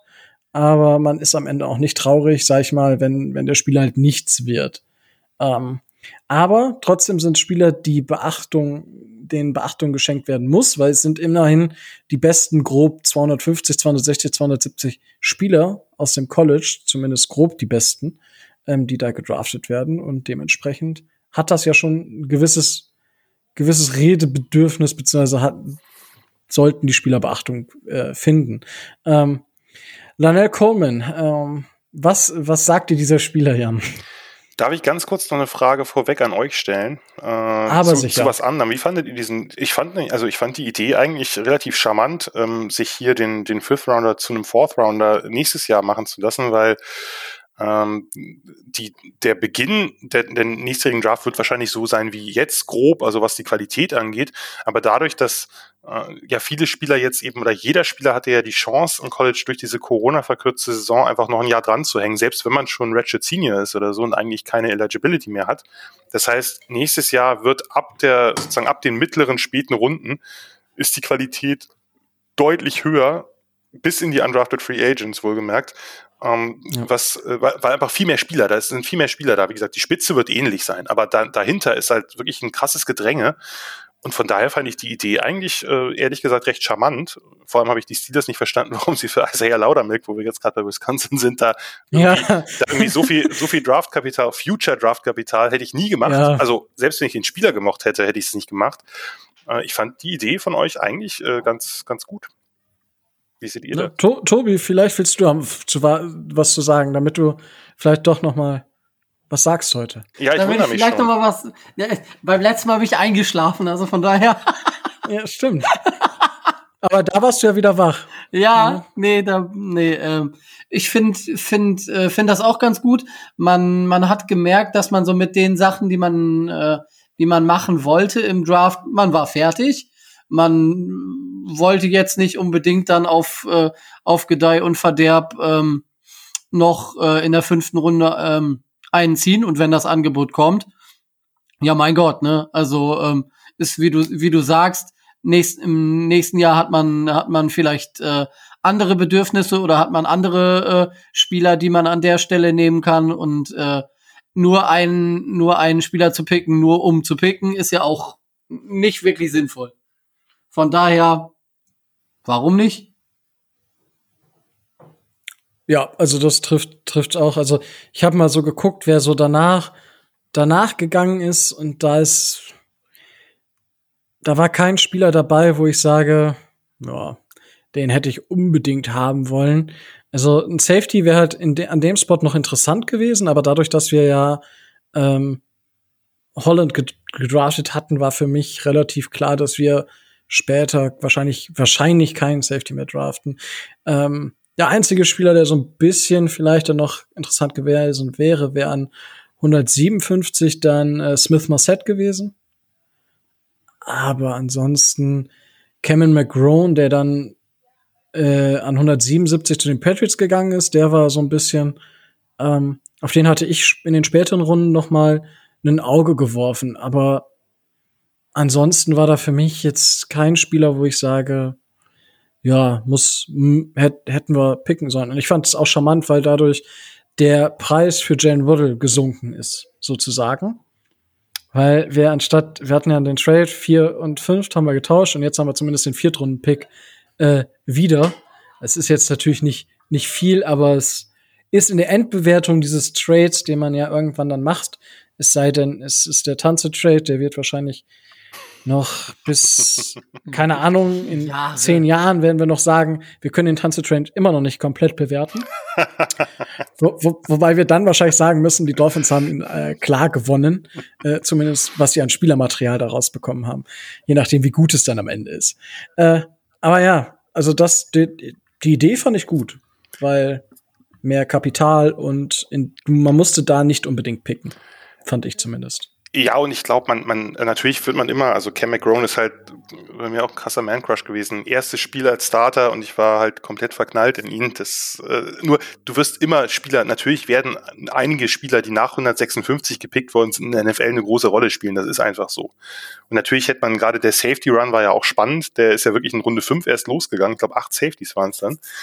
Das, Ja, äh, nur, so ganz grob. nur das, äh, da werden einige Spieler gut sein, nur du weißt halt eben natürlich nicht, welches dann am Ende sein wird. Und ich fand einfach nur die Idee gut. Ich mag diese Trades, wo man quasi einen- Pick tauscht gegen einen Pick eine Runde höher, was ja so der übliche Preis ist quasi äh, im, im, im, folgenden Jahr, weil letztlich ist es doch einfach, die Chance ist einfach schon noch ein bisschen größer, wenn du eine Runde höher pickst, dass du eben einen kriegst, der dann auch einen Unterschied macht.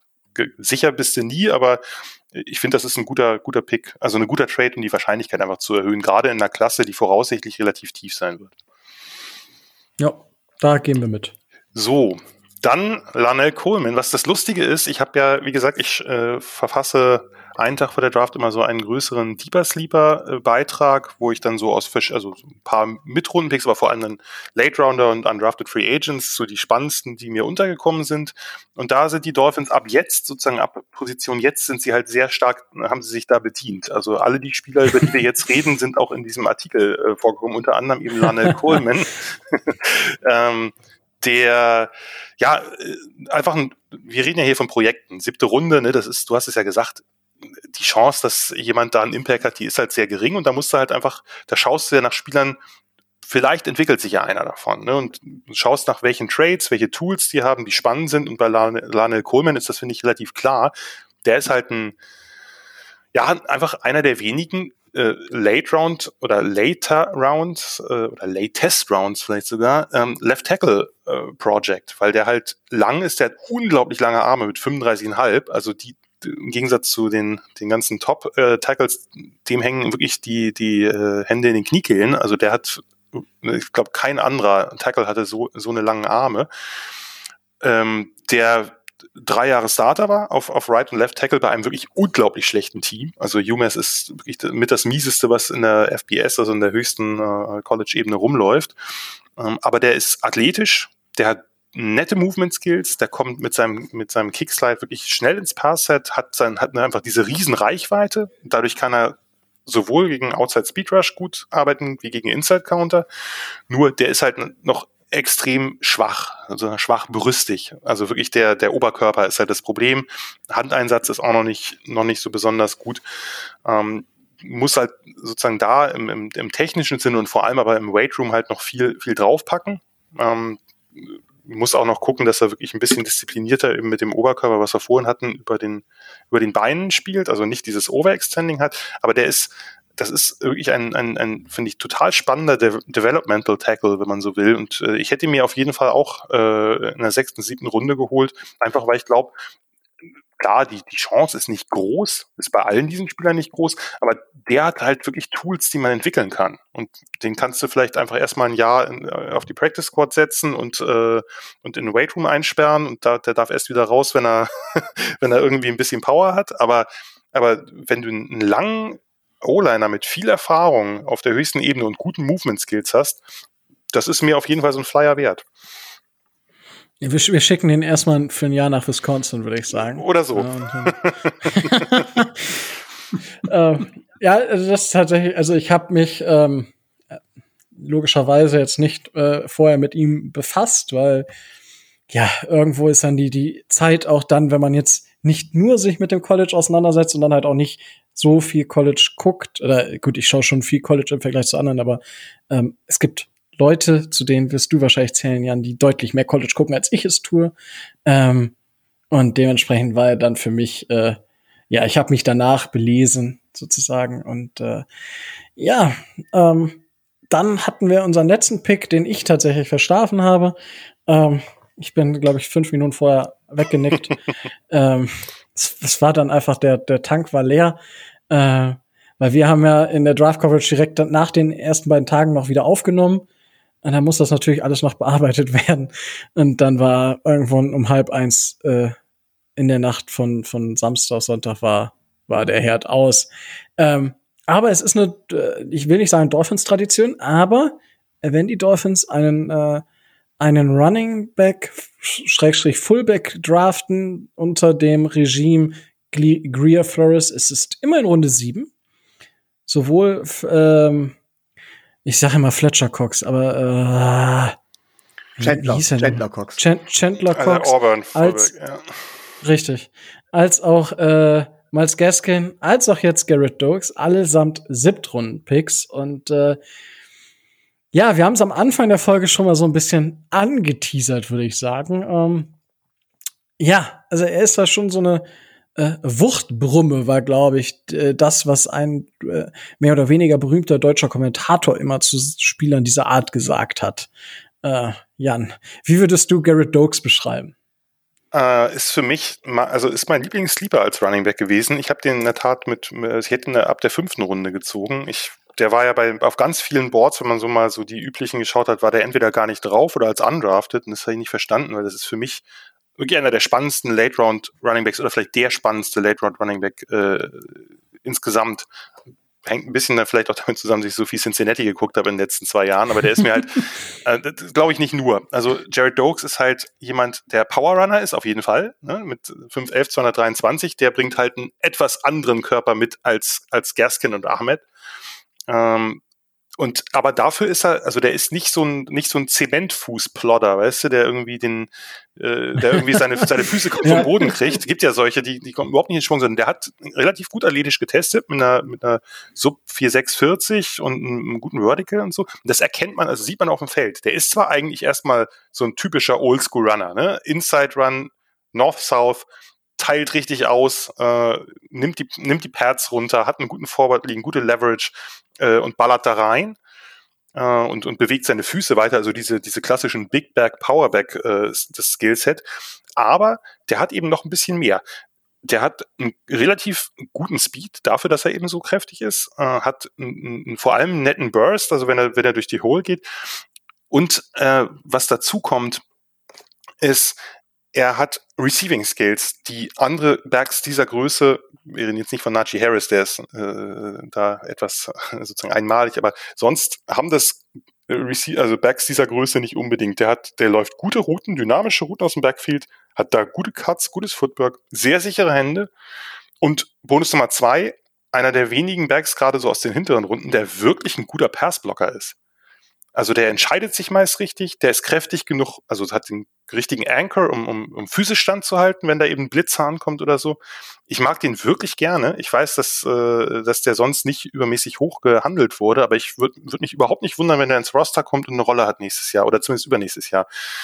Ähm, der, weil der einfach diese für, für ein Big Back eine, eine krasse Variabilität hat und einen Passblock, den man äh, sonst nicht so oft sieht, gerade bei, bei College Backs, die damit immer Probleme haben. Also äh, Jared Dokes ähm, gab für mich noch ein dickes Like ganz am Ende.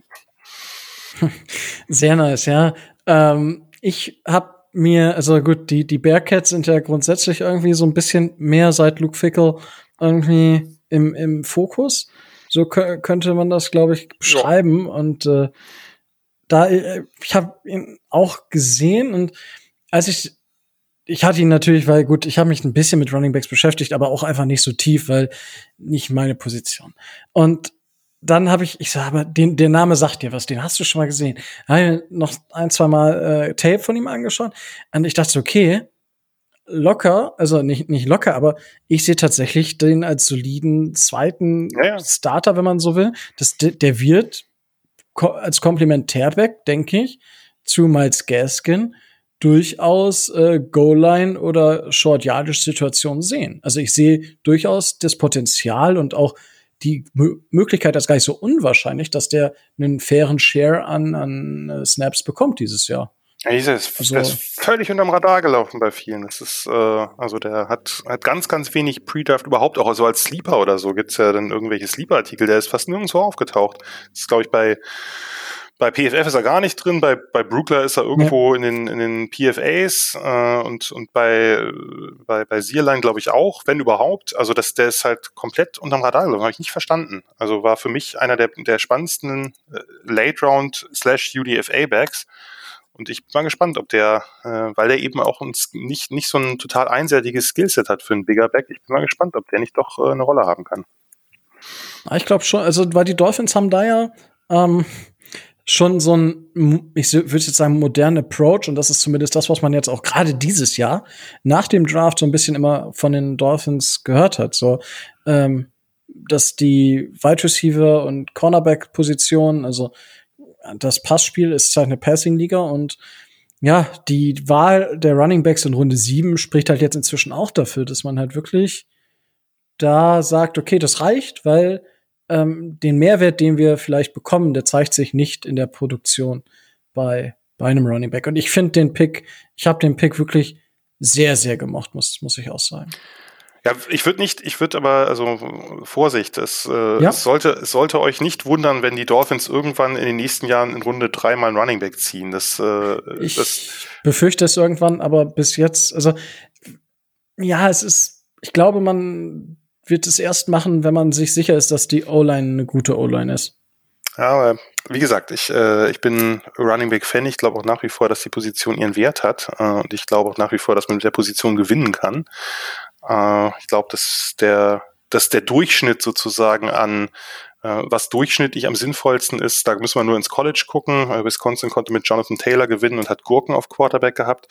Ähm, ich glaube, das ist richtig. Ich, ich glaube, dass ich glaube, dass das durchaus noch noch möglich ist. Man muss natürlich das etwas kreativer angehen. Äh, das ist natürlich auch ein ja. Problem. Also Kyle Shanahan zeigt immer wieder. schaut euch an, wie viel Pässe Jimmy G teilweise in den Playoff im Playoff Run nehmen musste. Ich glaube, gegen gegen Green Bay waren das keine zehn im, im Championship Game oder ungefähr zehn. Also das, das ist möglich, man muss halt nur kreativ damit umgehen und nicht einfach nur stumpf den, den Typen in eine Wand rennen lassen. Ne? Das ist halt so ein bisschen ja, das, das, das Und das ist das Problem gerade noch bei den Dolphins und der O-Line. Äh, gut, da haben wir jetzt ja Hilfe, wo wir sagen, okay, das könnte was werden. So, jetzt äh, haben wir auch schon äh, gut uns unterhalten. Äh, ich glaube, wir bleiben unter den drei Stunden. Ähm, ich will jetzt gar nicht in die undrafted Free Agents Schade. gehen, aber ich glaube. Möchte, ich ähm, möchte aber, ich möchte aber. Weil, ich also, auch. Okay, okay, weil, also ich, ich, ich wäre so gegangen, weil, also, ich glaube, die Dolphins haben da einen Spieler gesigned, auf den einige Spiele, einige Teams wohl etwas higher waren. Ja. Ähm, und so. zwar, äh, ja. Dann, Jan, dann, um, um wen handelt es sich? Nein, ich wollte hier nicht die, die Einladung noch wegnehmen. Ich sag nur, ja, es ist ein Spieler, der war bei vielen Teams. Ich verfolge ja, ich mache ja nach meiner Live-Coverage immer noch immer zwei Stunden lang suche ich dann alle UDFAs zusammen bei, bei Twitter aus den verschiedenen Dingen und gucke mir auch an, ja. weil ich, weil ich die meisten, meisten der Spieler ja dann auch äh, schon noch kenne, gucke ich natürlich auch nach den Signing-Bonuses und wer dann besonders beliebt war. Und äh, sagen wir mal so, zwei Spieler von euren, ich habe ich hab nur vier gefunden, ist das richtig? Habt ihr nur das ist richtig. Und, ja. und zwei von diesen Spielern werdet ihr auch, wenn ihr diesen Divas Lieber Artikel von mir anschaut, werdet ihr dort finden. Ja. Und ich denke, äh, einer dieser Spieler wird wahrscheinlich äh, Robert Jones sein. So ist es. Ja. Äh, der Offensive Tackle. Ähm, mir ist er ähm, am Senior Bowl aufgefallen, wo er ja wirklich ordentlich geliefert hat. Ähm, wo er zufälligerweise die Dolphins ja auch die Coaches gestellt jo. haben dieses Jahr. Ähm, und der hat als Undrafted Free Agent richtig abgecashed. Also der Vertrag ist komplett garantiert. Das sind zwar in Anführungsstrichen sagen wir, nur 180.000 Dollar, ähm, wenn ich das jetzt richtig im Kopf habe. Aber gut, ich meine, ich würde auch 180.000 Dollar nehmen. Also es ist jetzt schönes Geld, sage ich mal. Ähm, ja, warum, warum war der so beliebt, Jan? Äh, weil der, also ein super fun Tape einfach. Middle Tennessee State hat, hat äh, Right Tackle gespielt, wird auf Guard wechseln müssen äh, in, in der NFL, aber dafür, genau dafür ist er halt eigentlich, eigentlich richtig. Der ist jetzt, hat jetzt nicht die krasse Statur, aber der ist halt ein ziemlicher Mauler. Also Oberkörper wirklich, wirklich sehr, sehr physische und, wie heißt es so schön, violent hands.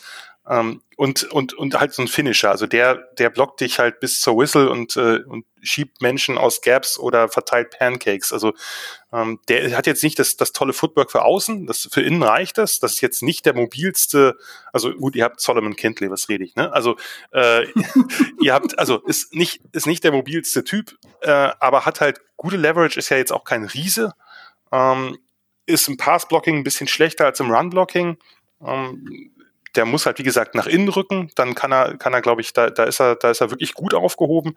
Für mich halt, also hat auch beim Senior Bowl sehr viel Spaß gemacht. Für mich war der, war der wirklich sehr, sehr underrated und hatte, äh, ähm, hatte in diesem Sleep-Artikel geschrieben, äh, letzter Satz war lacht nicht, aber ich glaube, der hat Starter-Potenzial in der richtigen Offense. Das kann ich natürlich jetzt nicht aufrechterhalten, weil es ist ein UDFA geworden, aber ich glaube, der, ähm, das ist, das ist ein, das ist ein spannender Prospekt.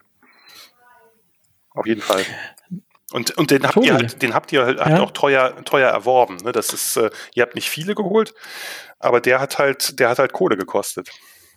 Ja, das stimmt. Tobi, du wolltest auch noch über die Undrafted Free Agent sprechen. Ja, ja, ge genau so, die, so spreche. genau die Einschätzung zu Robert Jones wollte ich, äh, wollte ich äh, von, von Jan noch mal haben, weil äh, erstens, das, das Finanzielle interessiert mich ja und wenn wir dem so viel Geld geben, ähm, ich meine, ich habe nicht viel von ihm gesehen, aber ich habe ein bisschen was gesehen. Äh, Senior Bowl habe ich gesehen ähm, und ich hatte das mit dem mit dem Starter-Potenzial, glaube ich, irgendwann mal gelesen. Deswegen wollte ich noch mal nachfragen, wie gut der wirklich ist, weil ich mir dann nicht erklären konnte. Ähm, also es hat mich auch gewundert, dass der undrafted gegangen ist. Also da war ich etwas überrascht. Aber ähm, wenn ähm, wenn die Einschätzung jetzt wirklich so äh, so hoch ist und äh, ich meine, man liest ja auch relativ, äh, ja jetzt nicht viel, aber man liest ein bisschen was über ihn. Von daher ähm, kann auf jeden Fall ein veritabler Backup sein und äh, ich möchte nicht ausschließen. Mit unseren undrafted Free Agents hatten wir ja in den letzten Jahren nicht immer das schlechteste Händchen, dass, äh, dass der vielleicht sogar eine Rolle bekommt. Also das wollte ich nur abklären, ob das vielleicht möglich ist. Aus meiner Sicht ja, aber das ist natürlich trotzdem immer ein Glücksspiel. Ne? Wir reden hier von. Ja, natürlich, das, klar.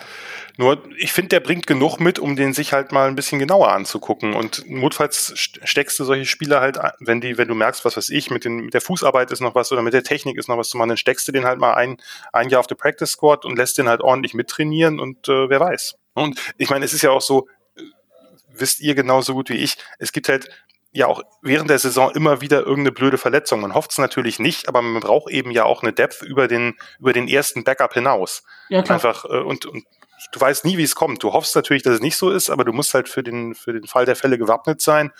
Und vielleicht, äh, vielleicht bietet dir ja was. Ja, wir wir äh, sind in unserer O-Line mit äh, mit Jesse Davis gesegnet. Also äh, undrafted äh, Tackles und undrafted O-Liner kennen wir äh, gut. Sagen wir es mal so.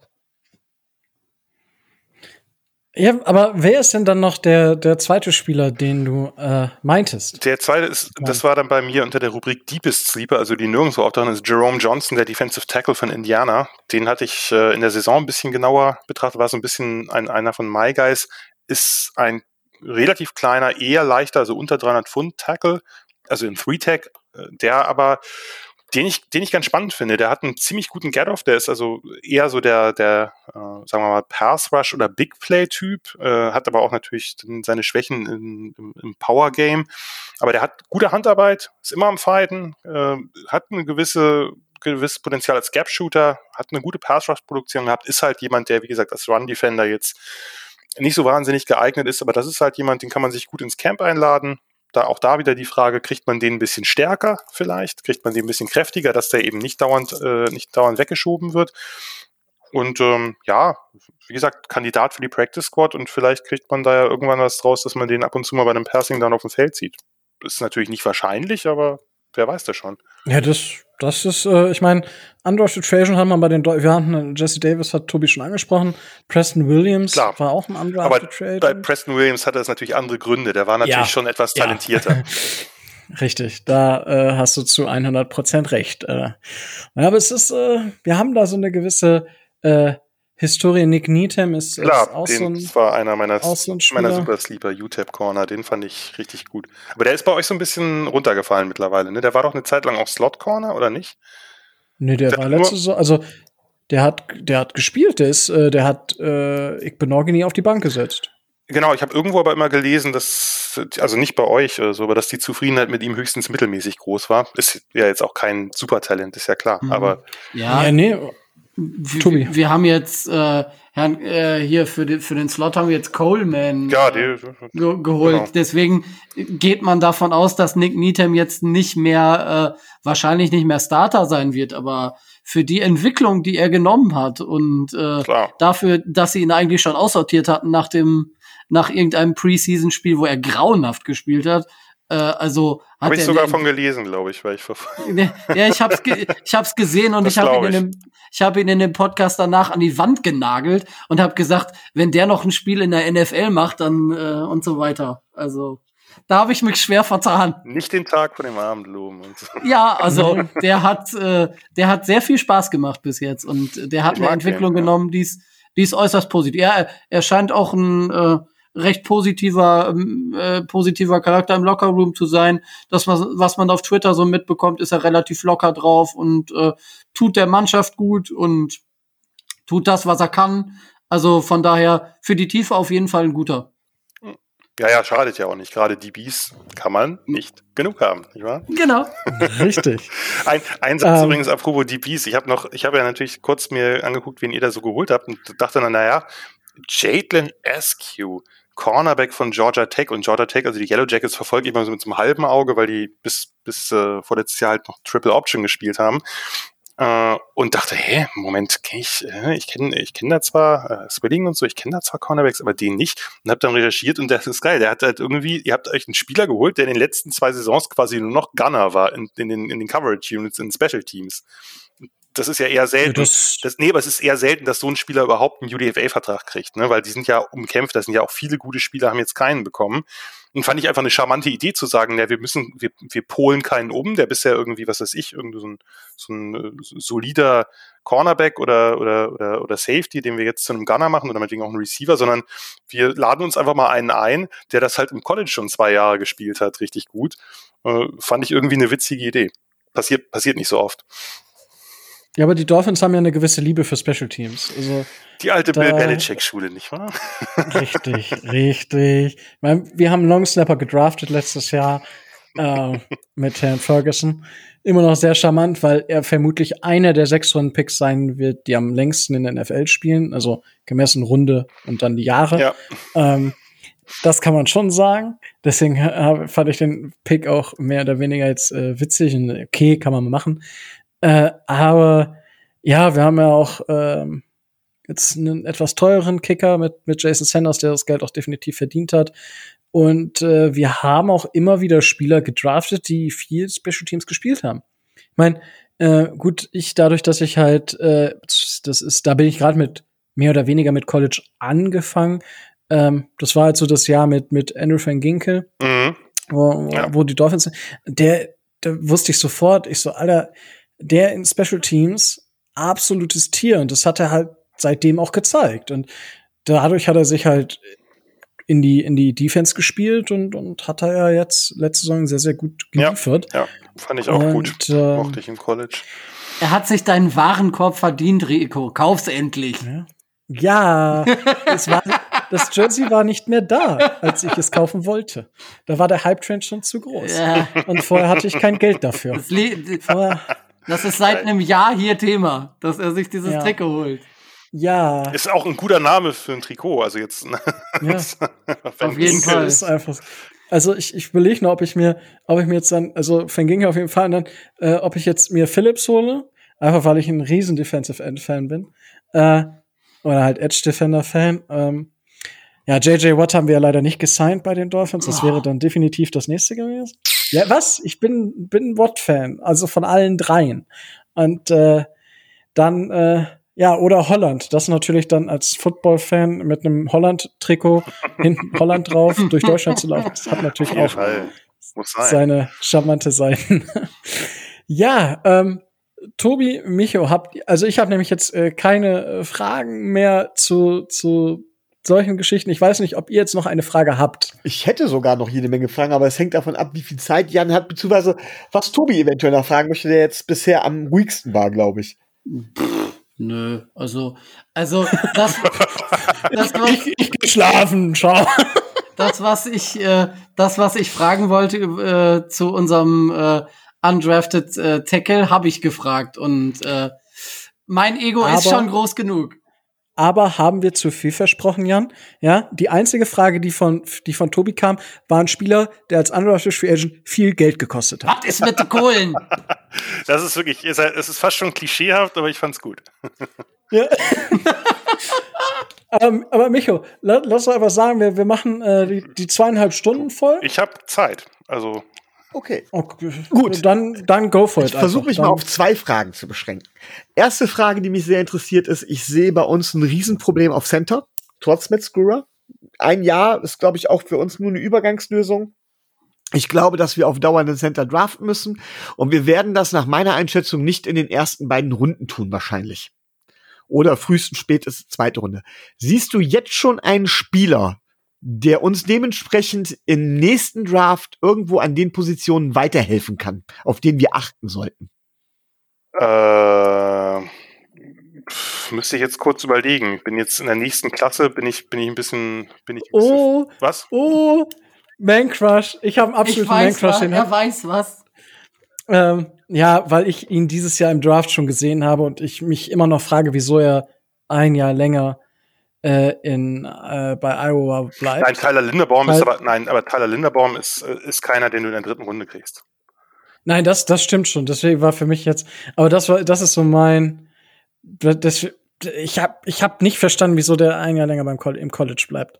Es war für mich ein Safe, wenn man denn von Safe ausgehen kann, safer First Round Pick.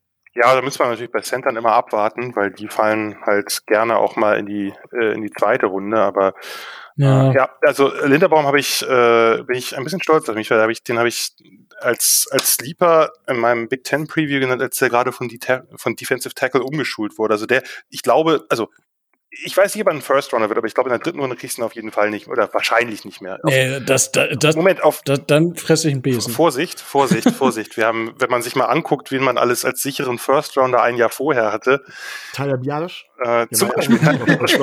Tyler Biadic war, war auf ganz, ganz vielen Boards ein Jahr vorher ein ziemlich sicherer First Rounder. Und äh, ich verstehe weiterhin nicht, warum der so stark gefallen ist, aber andere Frage.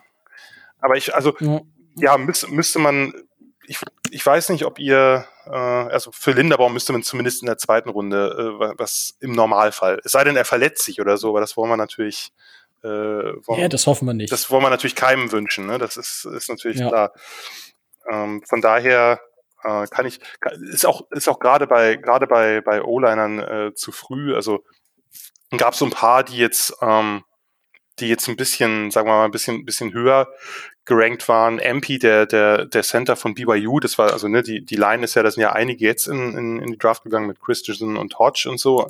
Der, der galt eine Zeit lang äh, gut. Dann Lindstrom, der Boston College Center, der äh, äh, Bruder von dem anderen Lindstrom, der ja jetzt schon äh, in der NFL ist. Ähm, aber da, das, kann ich dir, das, das ist, das, da glaube ich, müssen wir, müssen wir dann nochmal drüber reden. Okay. Dann meine zweite Frage, für die muss ich ausnahmsweise mal ein bisschen ausholen. Ähm, weiß es nicht, also ich bin normalerweise ein Mann der kurzen Worte und hole nicht so weit aus. Diesmal muss ich das tun. Ähm, wir hatten ja in der Vorbesprechung gesagt, wir reden nicht über Covid. Trotz allem habe ich da eine Frage zu. Und zwar, ähm, Draft ist nun mal eine Lotterie. Natürlich kann man das Risiko minimieren, aber man hat immer wieder, es ist, es kann halt immer wieder daneben gehen und ähm, gerade in den späteren Runden oder in den etwas späteren Runden ist es halt so, dass ähm, da ja mehr so ein, Gef also ja, wie soll ich das sagen, ähm, dass die Basswahrscheinlichkeit ja höher wird. Ähm, und das kann man eigentlich nur dadurch ausgleichen, dass man, dass man noch mehr scoutet, noch mehr Ressourcen quasi in Scouting investiert. Jetzt hat Covid natürlich vieles davon verhindert. War das ein Nachteil für die Teams, die viele Picks haben, haben oder hatten, äh, vor allen Dingen wie uns, beziehungsweise auch für diejenigen, die Picks in den späten Runden hatten. War Covid da ein extremer Nachteil? Boah, da fragst du mich was. also, Das ist meine These, deswegen. ähm, ja, ich sag mal so, die Unsicherheit war dieses Jahr und auch äh, 2020 sicherlich insgesamt größer. Gerade, und das hat man auch gemerkt, dass die Teams auf Nummer sicher gegangen sind. Ich habe das äh, in meinem, in meinem äh, Draft-Recap auch nochmal ein bisschen aufgedröselt, allein wie man sieht, wie viele Small School Prospects die letzten zwei Jahre gewählt worden sind, äh, gepickt worden sind in den ersten 100 Picks, deutlich weniger als sonst. Weil man einfach äh, mehr aufs klassische Scouting gesetzt hat. Man hat ja auch gesehen, jetzt bei den, jetzt ist auch noch die Combine weggefallen, da hast du natürlich Pro-Day-Zahlen gehabt, wo du dich manchmal gefragt hast, was soll das? Also ich meine, da waren, da waren zum Teil 40-Yard-Times dabei von nicht besonders schnellen Receivern, die dann eine 4-3 gelaufen sind. Das, das, das macht keinen Sinn. So, das, das heißt, es gab viel mehr, viel mehr Unwägbarkeiten. Du konntest die Spieler halt ja auch nicht zu dir einladen, irgendwie für, für so klassische Workouts. Du hattest halt virtuelle Interviews. Aber das ist natürlich, gerade für so Projektionen, wenn du überlegst, okay, ich habe, das ist ich, ein Spieler, der hat, äh, der hat jetzt im College immer in einer 4-3-Line halt den Defensive End gespielt, ich spiele aber eine 3-4. Ich würde den gern mal ein bisschen austesten, ob der eigentlich als Outside-Linebacker in Frage kommt. Da reicht es ja nicht auf die 40 zu gucken und zu sagen, naja, ist schnell genug, sondern die lädst du ja ein und lässt die paar Drills laufen, damit du eine ungefähre Ahnung hast, wie bewegt er sich, wie, wie, wie gut ist er in Space, wie gut orientiert er sich. Und solche Sachen fielen halt, fallen halt alle weg oder größtenteils weg. Und von daher äh, ist das schon, ist es schon ein Nachteil gewesen, eine größere Unwägbarkeit. Und viele Teams haben es halt damit gelöst, dass sie sich halt Spieler von großen Schulen geholt haben. Die SEC hat wieder einen neuen Rekord aufgestellt an Draftpicks, ähm, weil du einfach die, die siehst du bei hoher Qualität, hast sie oft genug gesehen, hast viel Tape, äh, weißt, wie die gegen andere Top-Spieler agieren das ist so ein bisschen, glaube ich, der Weg gewesen, wie man diese Unsicherheit, die jetzt grö noch größer geworden ist durch Covid, wie man die versucht hat, wieder ein bisschen zu minimieren. Ob das klappt, ist eine andere Frage. Aber ich glaube, das ist schon, das ist schon ein wichtiger Moment davon gewesen. Und äh, das wird nächstes Jahr sicherlich wieder, also wenn jetzt das so läuft, das, also wir haben ja auch letztes Jahr gesagt, naja, nächstes Jahr wird wieder alles normal. Äh, naja, hat nicht so richtig gut geklappt. Aber äh, nehmen wir mal, gehen wir mal davon aus, dass nächstes Jahr wieder wirklich, äh, wirklich Normalität herrscht im ganzen Pre-Draft-Prozess. Dann kann ich mir schon vorstellen, dass es da wieder, äh, dass es da auch wieder mehr, mehr, mehr Überraschungen gibt und dass die Teams wieder unterschiedliche Boards haben. Denn das war ja dieses Jahr und letztes Jahr fand ich auch krass. Man hat am Anfang gedacht, oh, das wird, die werden alle unterschiedlich sein. Dabei waren die Teams gefühlt noch nie so nah an den Konsensboards. Es gab so ganz, ganz wenige, in den ersten Runden gab es ganz wenige What the fuck Picks, wo man dachte, wo kommt der denn jetzt her? Ich möchte dazu sagen, ich habe Alex Leatherwood auch so hoch gehabt. Nee, ich meinte jetzt nicht, das, das ist, ja, nee, ich meinte jetzt nicht, nicht unbedingt jemanden wie Leatherwood, ob man den jetzt Ende erster, Anfang zweiter oder schon an 17 nimmt, sondern sonst gab es eben in der zweiten und dritten Runde oft Picks, wo, wo die halt in, in den Konsensboards halt irgendwo Late Rounder waren. Und irgendein Team hat sich in die verguckt. Oder die wirklich gar nicht auf dem Board waren, wie Quincy Williams, der, der, der Linebacker bei den Jaguars, der Bruder von Quinnen Williams. Alle guckten sich an, als der in der dritten Runde gedraftet wurde. Wer ist er? Auf keinem Board gewesen. Ähm, das gab es jetzt einfach weniger, äh, weil man sich doch ein bisschen, bisschen, also die Draft ist konservativer abgelaufen. Kein Team hat gesagt, oh, ich habe einen Geheimtipp, den muss ich mir unbedingt in Runde drei sichern. Da hat man dann lieber doch noch mal eine Runde oder zwei gewartet. Und äh, von daher ja, vielleicht ist es ein Nachteil gewesen, dass es jetzt, äh, dass es jetzt, oder es ist immer ein Nachteil, wenn es weniger Informationen gibt oder man weniger Informationen beschaffen kann. Aber das galt natürlich für alle Teams, klar, für diejenigen, die jetzt äh, viele hohe Picks hatten, etwas mehr, aber das hat man womöglich eben ein bisschen versucht, damit abzumildern, dass man sich an Gewohntes gehalten hat.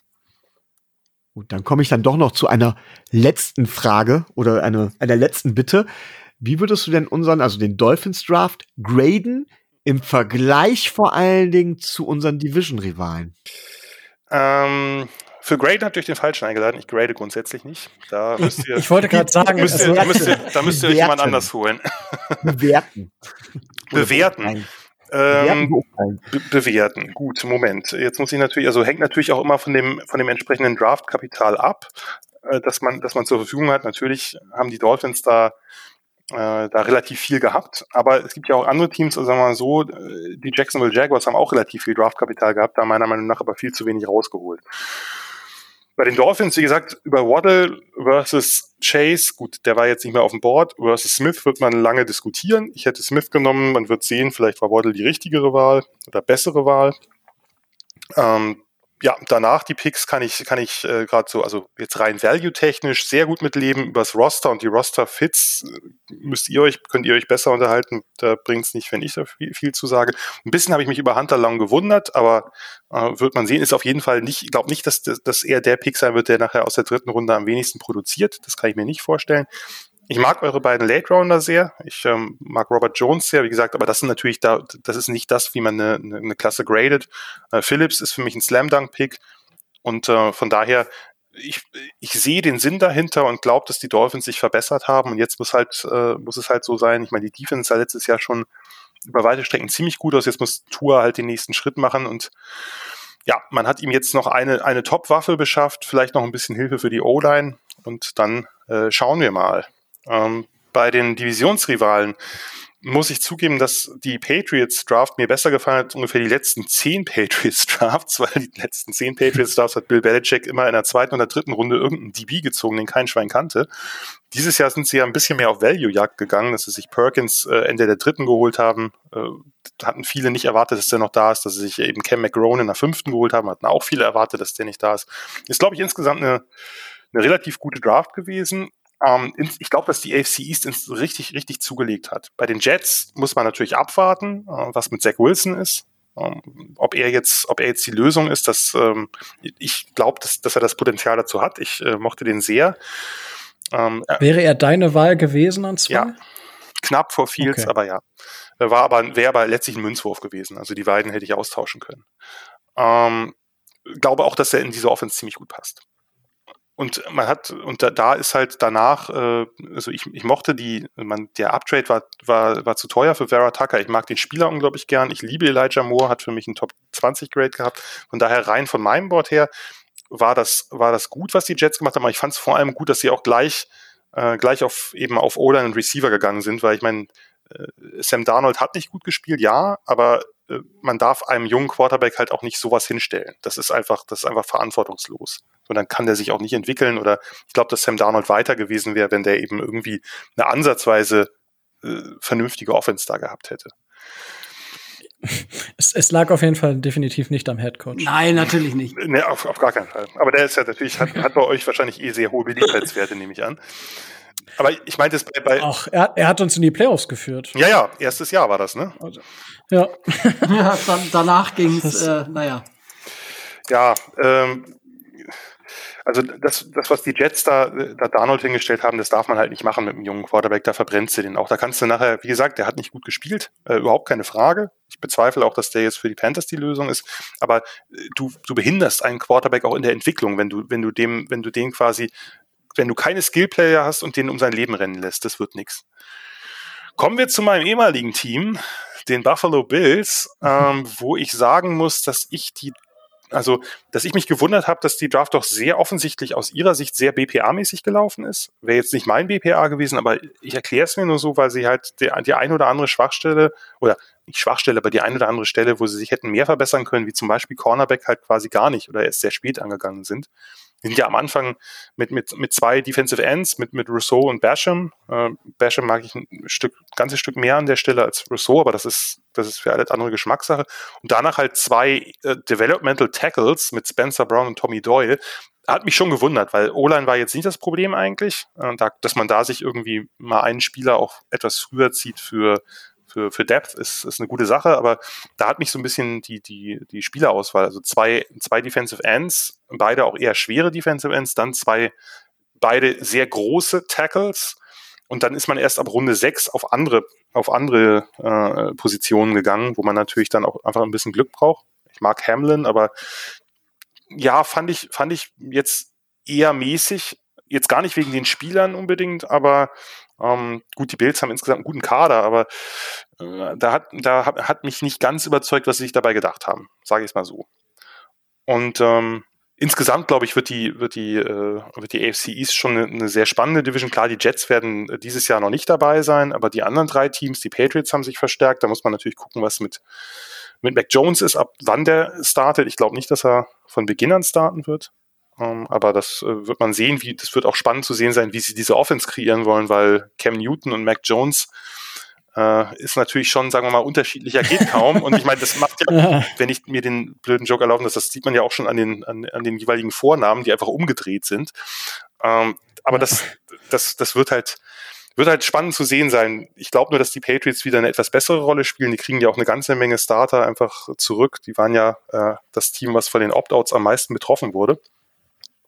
Die Bills sind oben, die Dolphins kommen nach oben. Wird eine, wird eine sehr, sehr, also die AFC East und die AFC North sind zwei Divisionen, die ich, glaube ich, besonders stark verfolgen werde, denn da wird's, wird's oder könnte es heiß hergehen.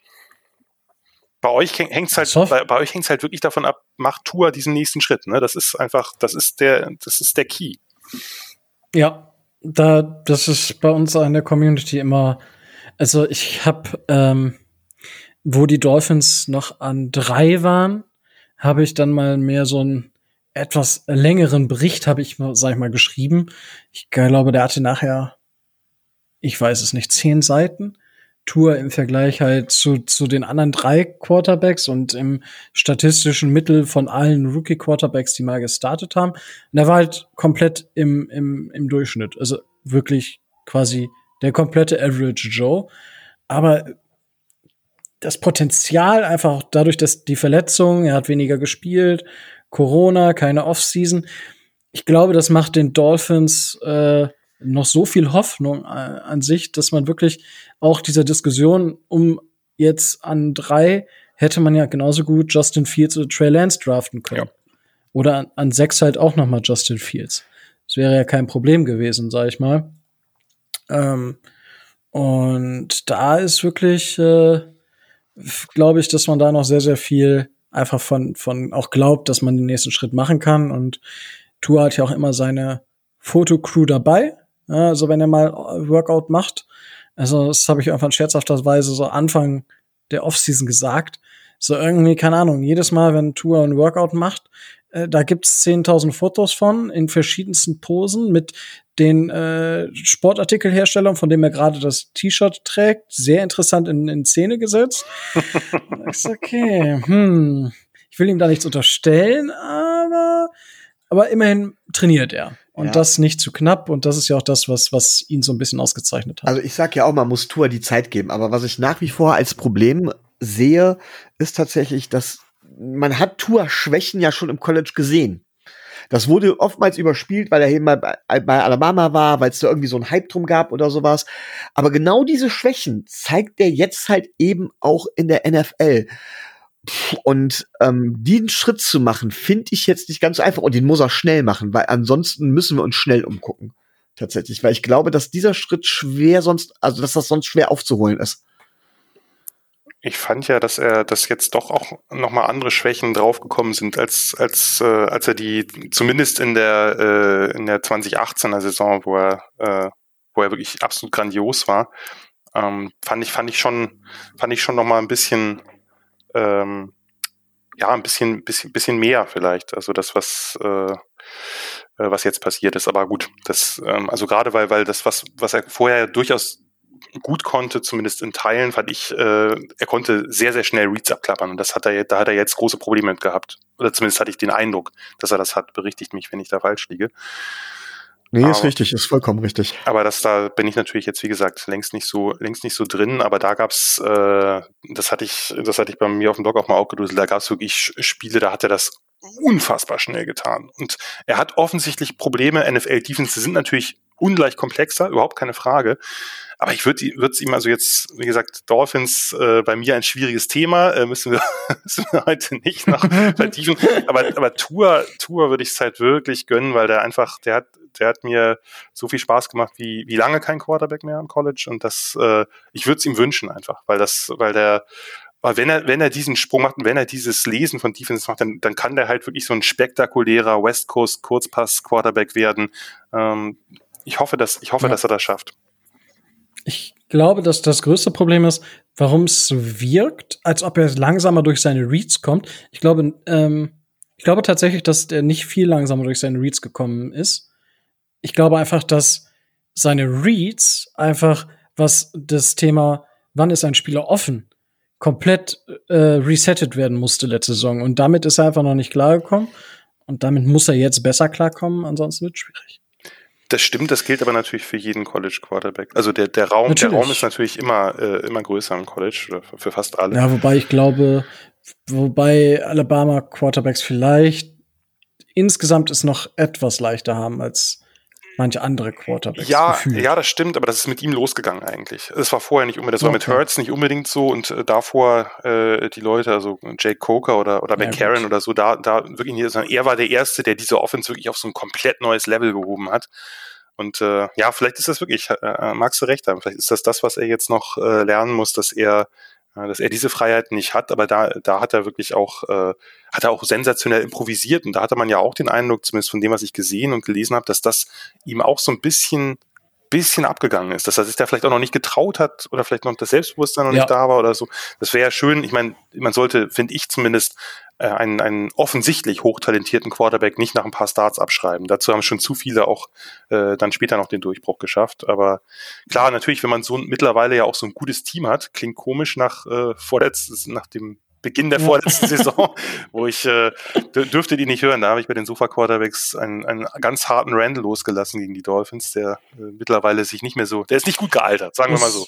Ist, Äh. ist, ist, vollkommen, ist vollkommen in Ordnung. Wir, wir haben äh, auf Twitter ja, ich sag mal, interessante Diskussionen und äh, vielleicht auch hitzige Diskussionen geführt. Es war, es war okay. Ja? Und aber das, ich meine, wir haben ja noch ein paar. Aber dass Flores das so schnell umgedreht hat, ist natürlich auch einfach ein, ein Wahnsinns-Coaching-Job, das muss man mal so deutlich sagen. Ne? Ja. Also das, und äh, jetzt hat man eben so ein, so ein gutes Team, vor allem so ein, so ein extrem gut eingestelltes Team. Da kann es natürlich nervig sein, wenn der Quarterback jetzt nicht den nächsten Schritt macht. Das kann ich schon nachvollziehen. Ja, aber da schauen wir jetzt einfach mal. So. Und ich glaube, damit wir jetzt den Rekord nicht brechen, ja, äh, machen wir an dieser Stelle, äh, mache ich den Laden zu. Äh, Jan, ganz, ganz, ganz großes Dankeschön, dass du dir hier ähm, ja doch fast die drei Stunden äh, Zeit genommen hast, äh, mit uns über in sehr detaillierter Art und Weise über den Dolphins Draft äh, zu sprechen. Ja, also mir hat's super viel Spaß gemacht. Ja, Ähm, mir auch. aber ich- äh, kann ich kann ich nur zurückgeben. War war super witzig mit euch. War ja auch inhaltlich relativ komplex. Von daher, äh, je nachdem, wie ihr das seht, gerne wieder. Ja, auf jeden Fall. Ähm, müssen wir dann einfach mal schauen, ob es, also wir haben es jetzt dieses Jahr so gemacht, dass wir die Experten ähm, jetzt nach dem Draft haben. Also wir hatten einen, wir hatten mit einem Journalisten, dem äh, Dave Hyde, den hatten wir aus den USA, den hatten wir hier vor dem Draft, aber ansonsten haben wir jetzt alles, was Rang und äh, Namen hat, also dich. An Adrian ähm, kann ich momentan leider noch keine äh, Nachrichten wieder auf Twitter schreiben. Äh, der hat das ausgestellt, da muss Tobi noch mal ran. Äh, aber den kriegen, den haben wir letztes Jahr auch dann noch gehabt und äh, ja, wie wie es am besten dann nächstes Jahr äh, zum nächsten Draft denke ich denke ich passt. Ich werde deinen Inhalt sowieso konsumieren aufgrund äh, meiner College-Affinität. Von daher wundervoll. Ähm, ja, danke dafür. Und ja, wenn ihr da draußen äh, wissen wollt, was der Jan äh, macht, ich habe es ja schon gesagt, äh, Triple Option, äh, der Blog definitiv lesenswert, sehr detailliert. Also es ist etwas, wo man dann auch sich wirklich einfach mal hinsetzen kann. Und wenn man sagt, ich, boah, jetzt habe ich eine Stunde Bock auf Football, man bekommt zig Stunden an Lesematerial, wenn man jetzt gerade, sag ich mal, einsteigt, aber da kommt so oft wirklich auch so viel Gutes Neues. Ähm, auf Leadblogger ähm, die Sofa, äh, die NFL Sofa Scouts äh, mit mit dem Christian zusammen, äh, den wir ja auch letztes Jahr hier zu Gast hatten, als wir gegen die Chargers gespielt haben. Ja, das gab es leider, Ähm. wenn ich kurz unterbrechen darf. Die Sofa Scouts war Ja. jetzt eine, also wir haben normalerweise die Sofa Quarterbacks zu NFL und zu College Football. NFL ist, ähm, ist divers, da kommt auch mal Andreas Renner oder Günther Zapp vorbei oder so, also die äh, Hm. Kommentatoren, mit denen machen wir das äh, dann Ja. zusammen. Äh, College machen wir in einer festen Runde. Die Sofa Scouts waren jetzt eine einmalige Sache, weil äh, der Draft.de, ich weiß nicht, ihr kennt es wahrscheinlich, also was Christian und Ja. Roman äh, seit vielen Jahren schon machen. Die haben ja quasi auch bei Twitter damit äh, als erster angefangen überhaupt mit diesem, diesem Draft-Content äh, oder zumindest mit den Live-Coverages. Ähm, da das jetzt äh, flach gefallen war, ähm, haben wir das quasi als Ersatz gemacht. Das wird es wahrscheinlich oder wissen wir nicht. Mal gucken, ob es das noch mal geben wird. Äh, die Sofa Scouts, das war jetzt nur ein, ein Notfallplan B quasi. Äh, und da ich mit dem Christian ja eh relativ viel zu tun habe, hat das ganz gut gepasst und auch sehr viel Spaß gemacht. Aber das, da kann ich noch nicht versprechen, ob es das nochmal gibt. Okay, aber den, den Rest gibt's Den Rest ja. gibt's. Immer. Den, den Rest ja gibt's äh, dauerhaft. Ich wollte gerade sagen, und dann gibt's ja auch noch Downset Talk, die College-Geschichten über Patreon. Ähm, wenn man da Supporter bei den Jungs von Downset Talk ist, hat man auch, kommt man in den Genuss eures College-Updates. Ähm, Fun Fact, ich wollte das im Dolphins Drive die Kategorie genauso nennen. und dann, seit, ich glaube, zwei Monate früher, ich so, hä? Hat, guckst du meine Unterlagen? Okay. war, war auch ziemlich witzig. Und das war eigentlich nur, also ich muss nochmal nachgucken, ich glaube Version 4, die irgendwann dann durchgegangen ist, nachdem es erst drei, ja. drei andere Namen hatte. es war auch nicht, muss ich dazu sagen, nicht mein favorisierter Name, aber äh, anyway. ja. Aber auf jeden Fall auch eine sehr schöne Möglichkeit, sich über College Football in Deutschland zu informieren. Und ja, das soll es gewesen sein. Und äh, wenn ich schon bei Patreon bin, ihr da draußen, die äh, Dolphins-Fans sind, uns könnt ihr auch über Patreon unterstützen. Ähm, ihr kennt das Spielchen. Äh, wenn ihr keine 2,50 Mark im Monat habt, ist das auch gar nicht schlimm. Einfach kostenlos äh, auf YouTube auf den Like-Button hauen, auf Spotify, auf überall, wo es Podcasts gibt. Ähm, einfach auf den Like-Button hauen. Darüber freuen wir uns sehr und das hilft uns im Endeffekt genauso weiter. Und in dem Sinne bleibt mir auch nichts anderes mehr zu sagen als stay tuned and fins up.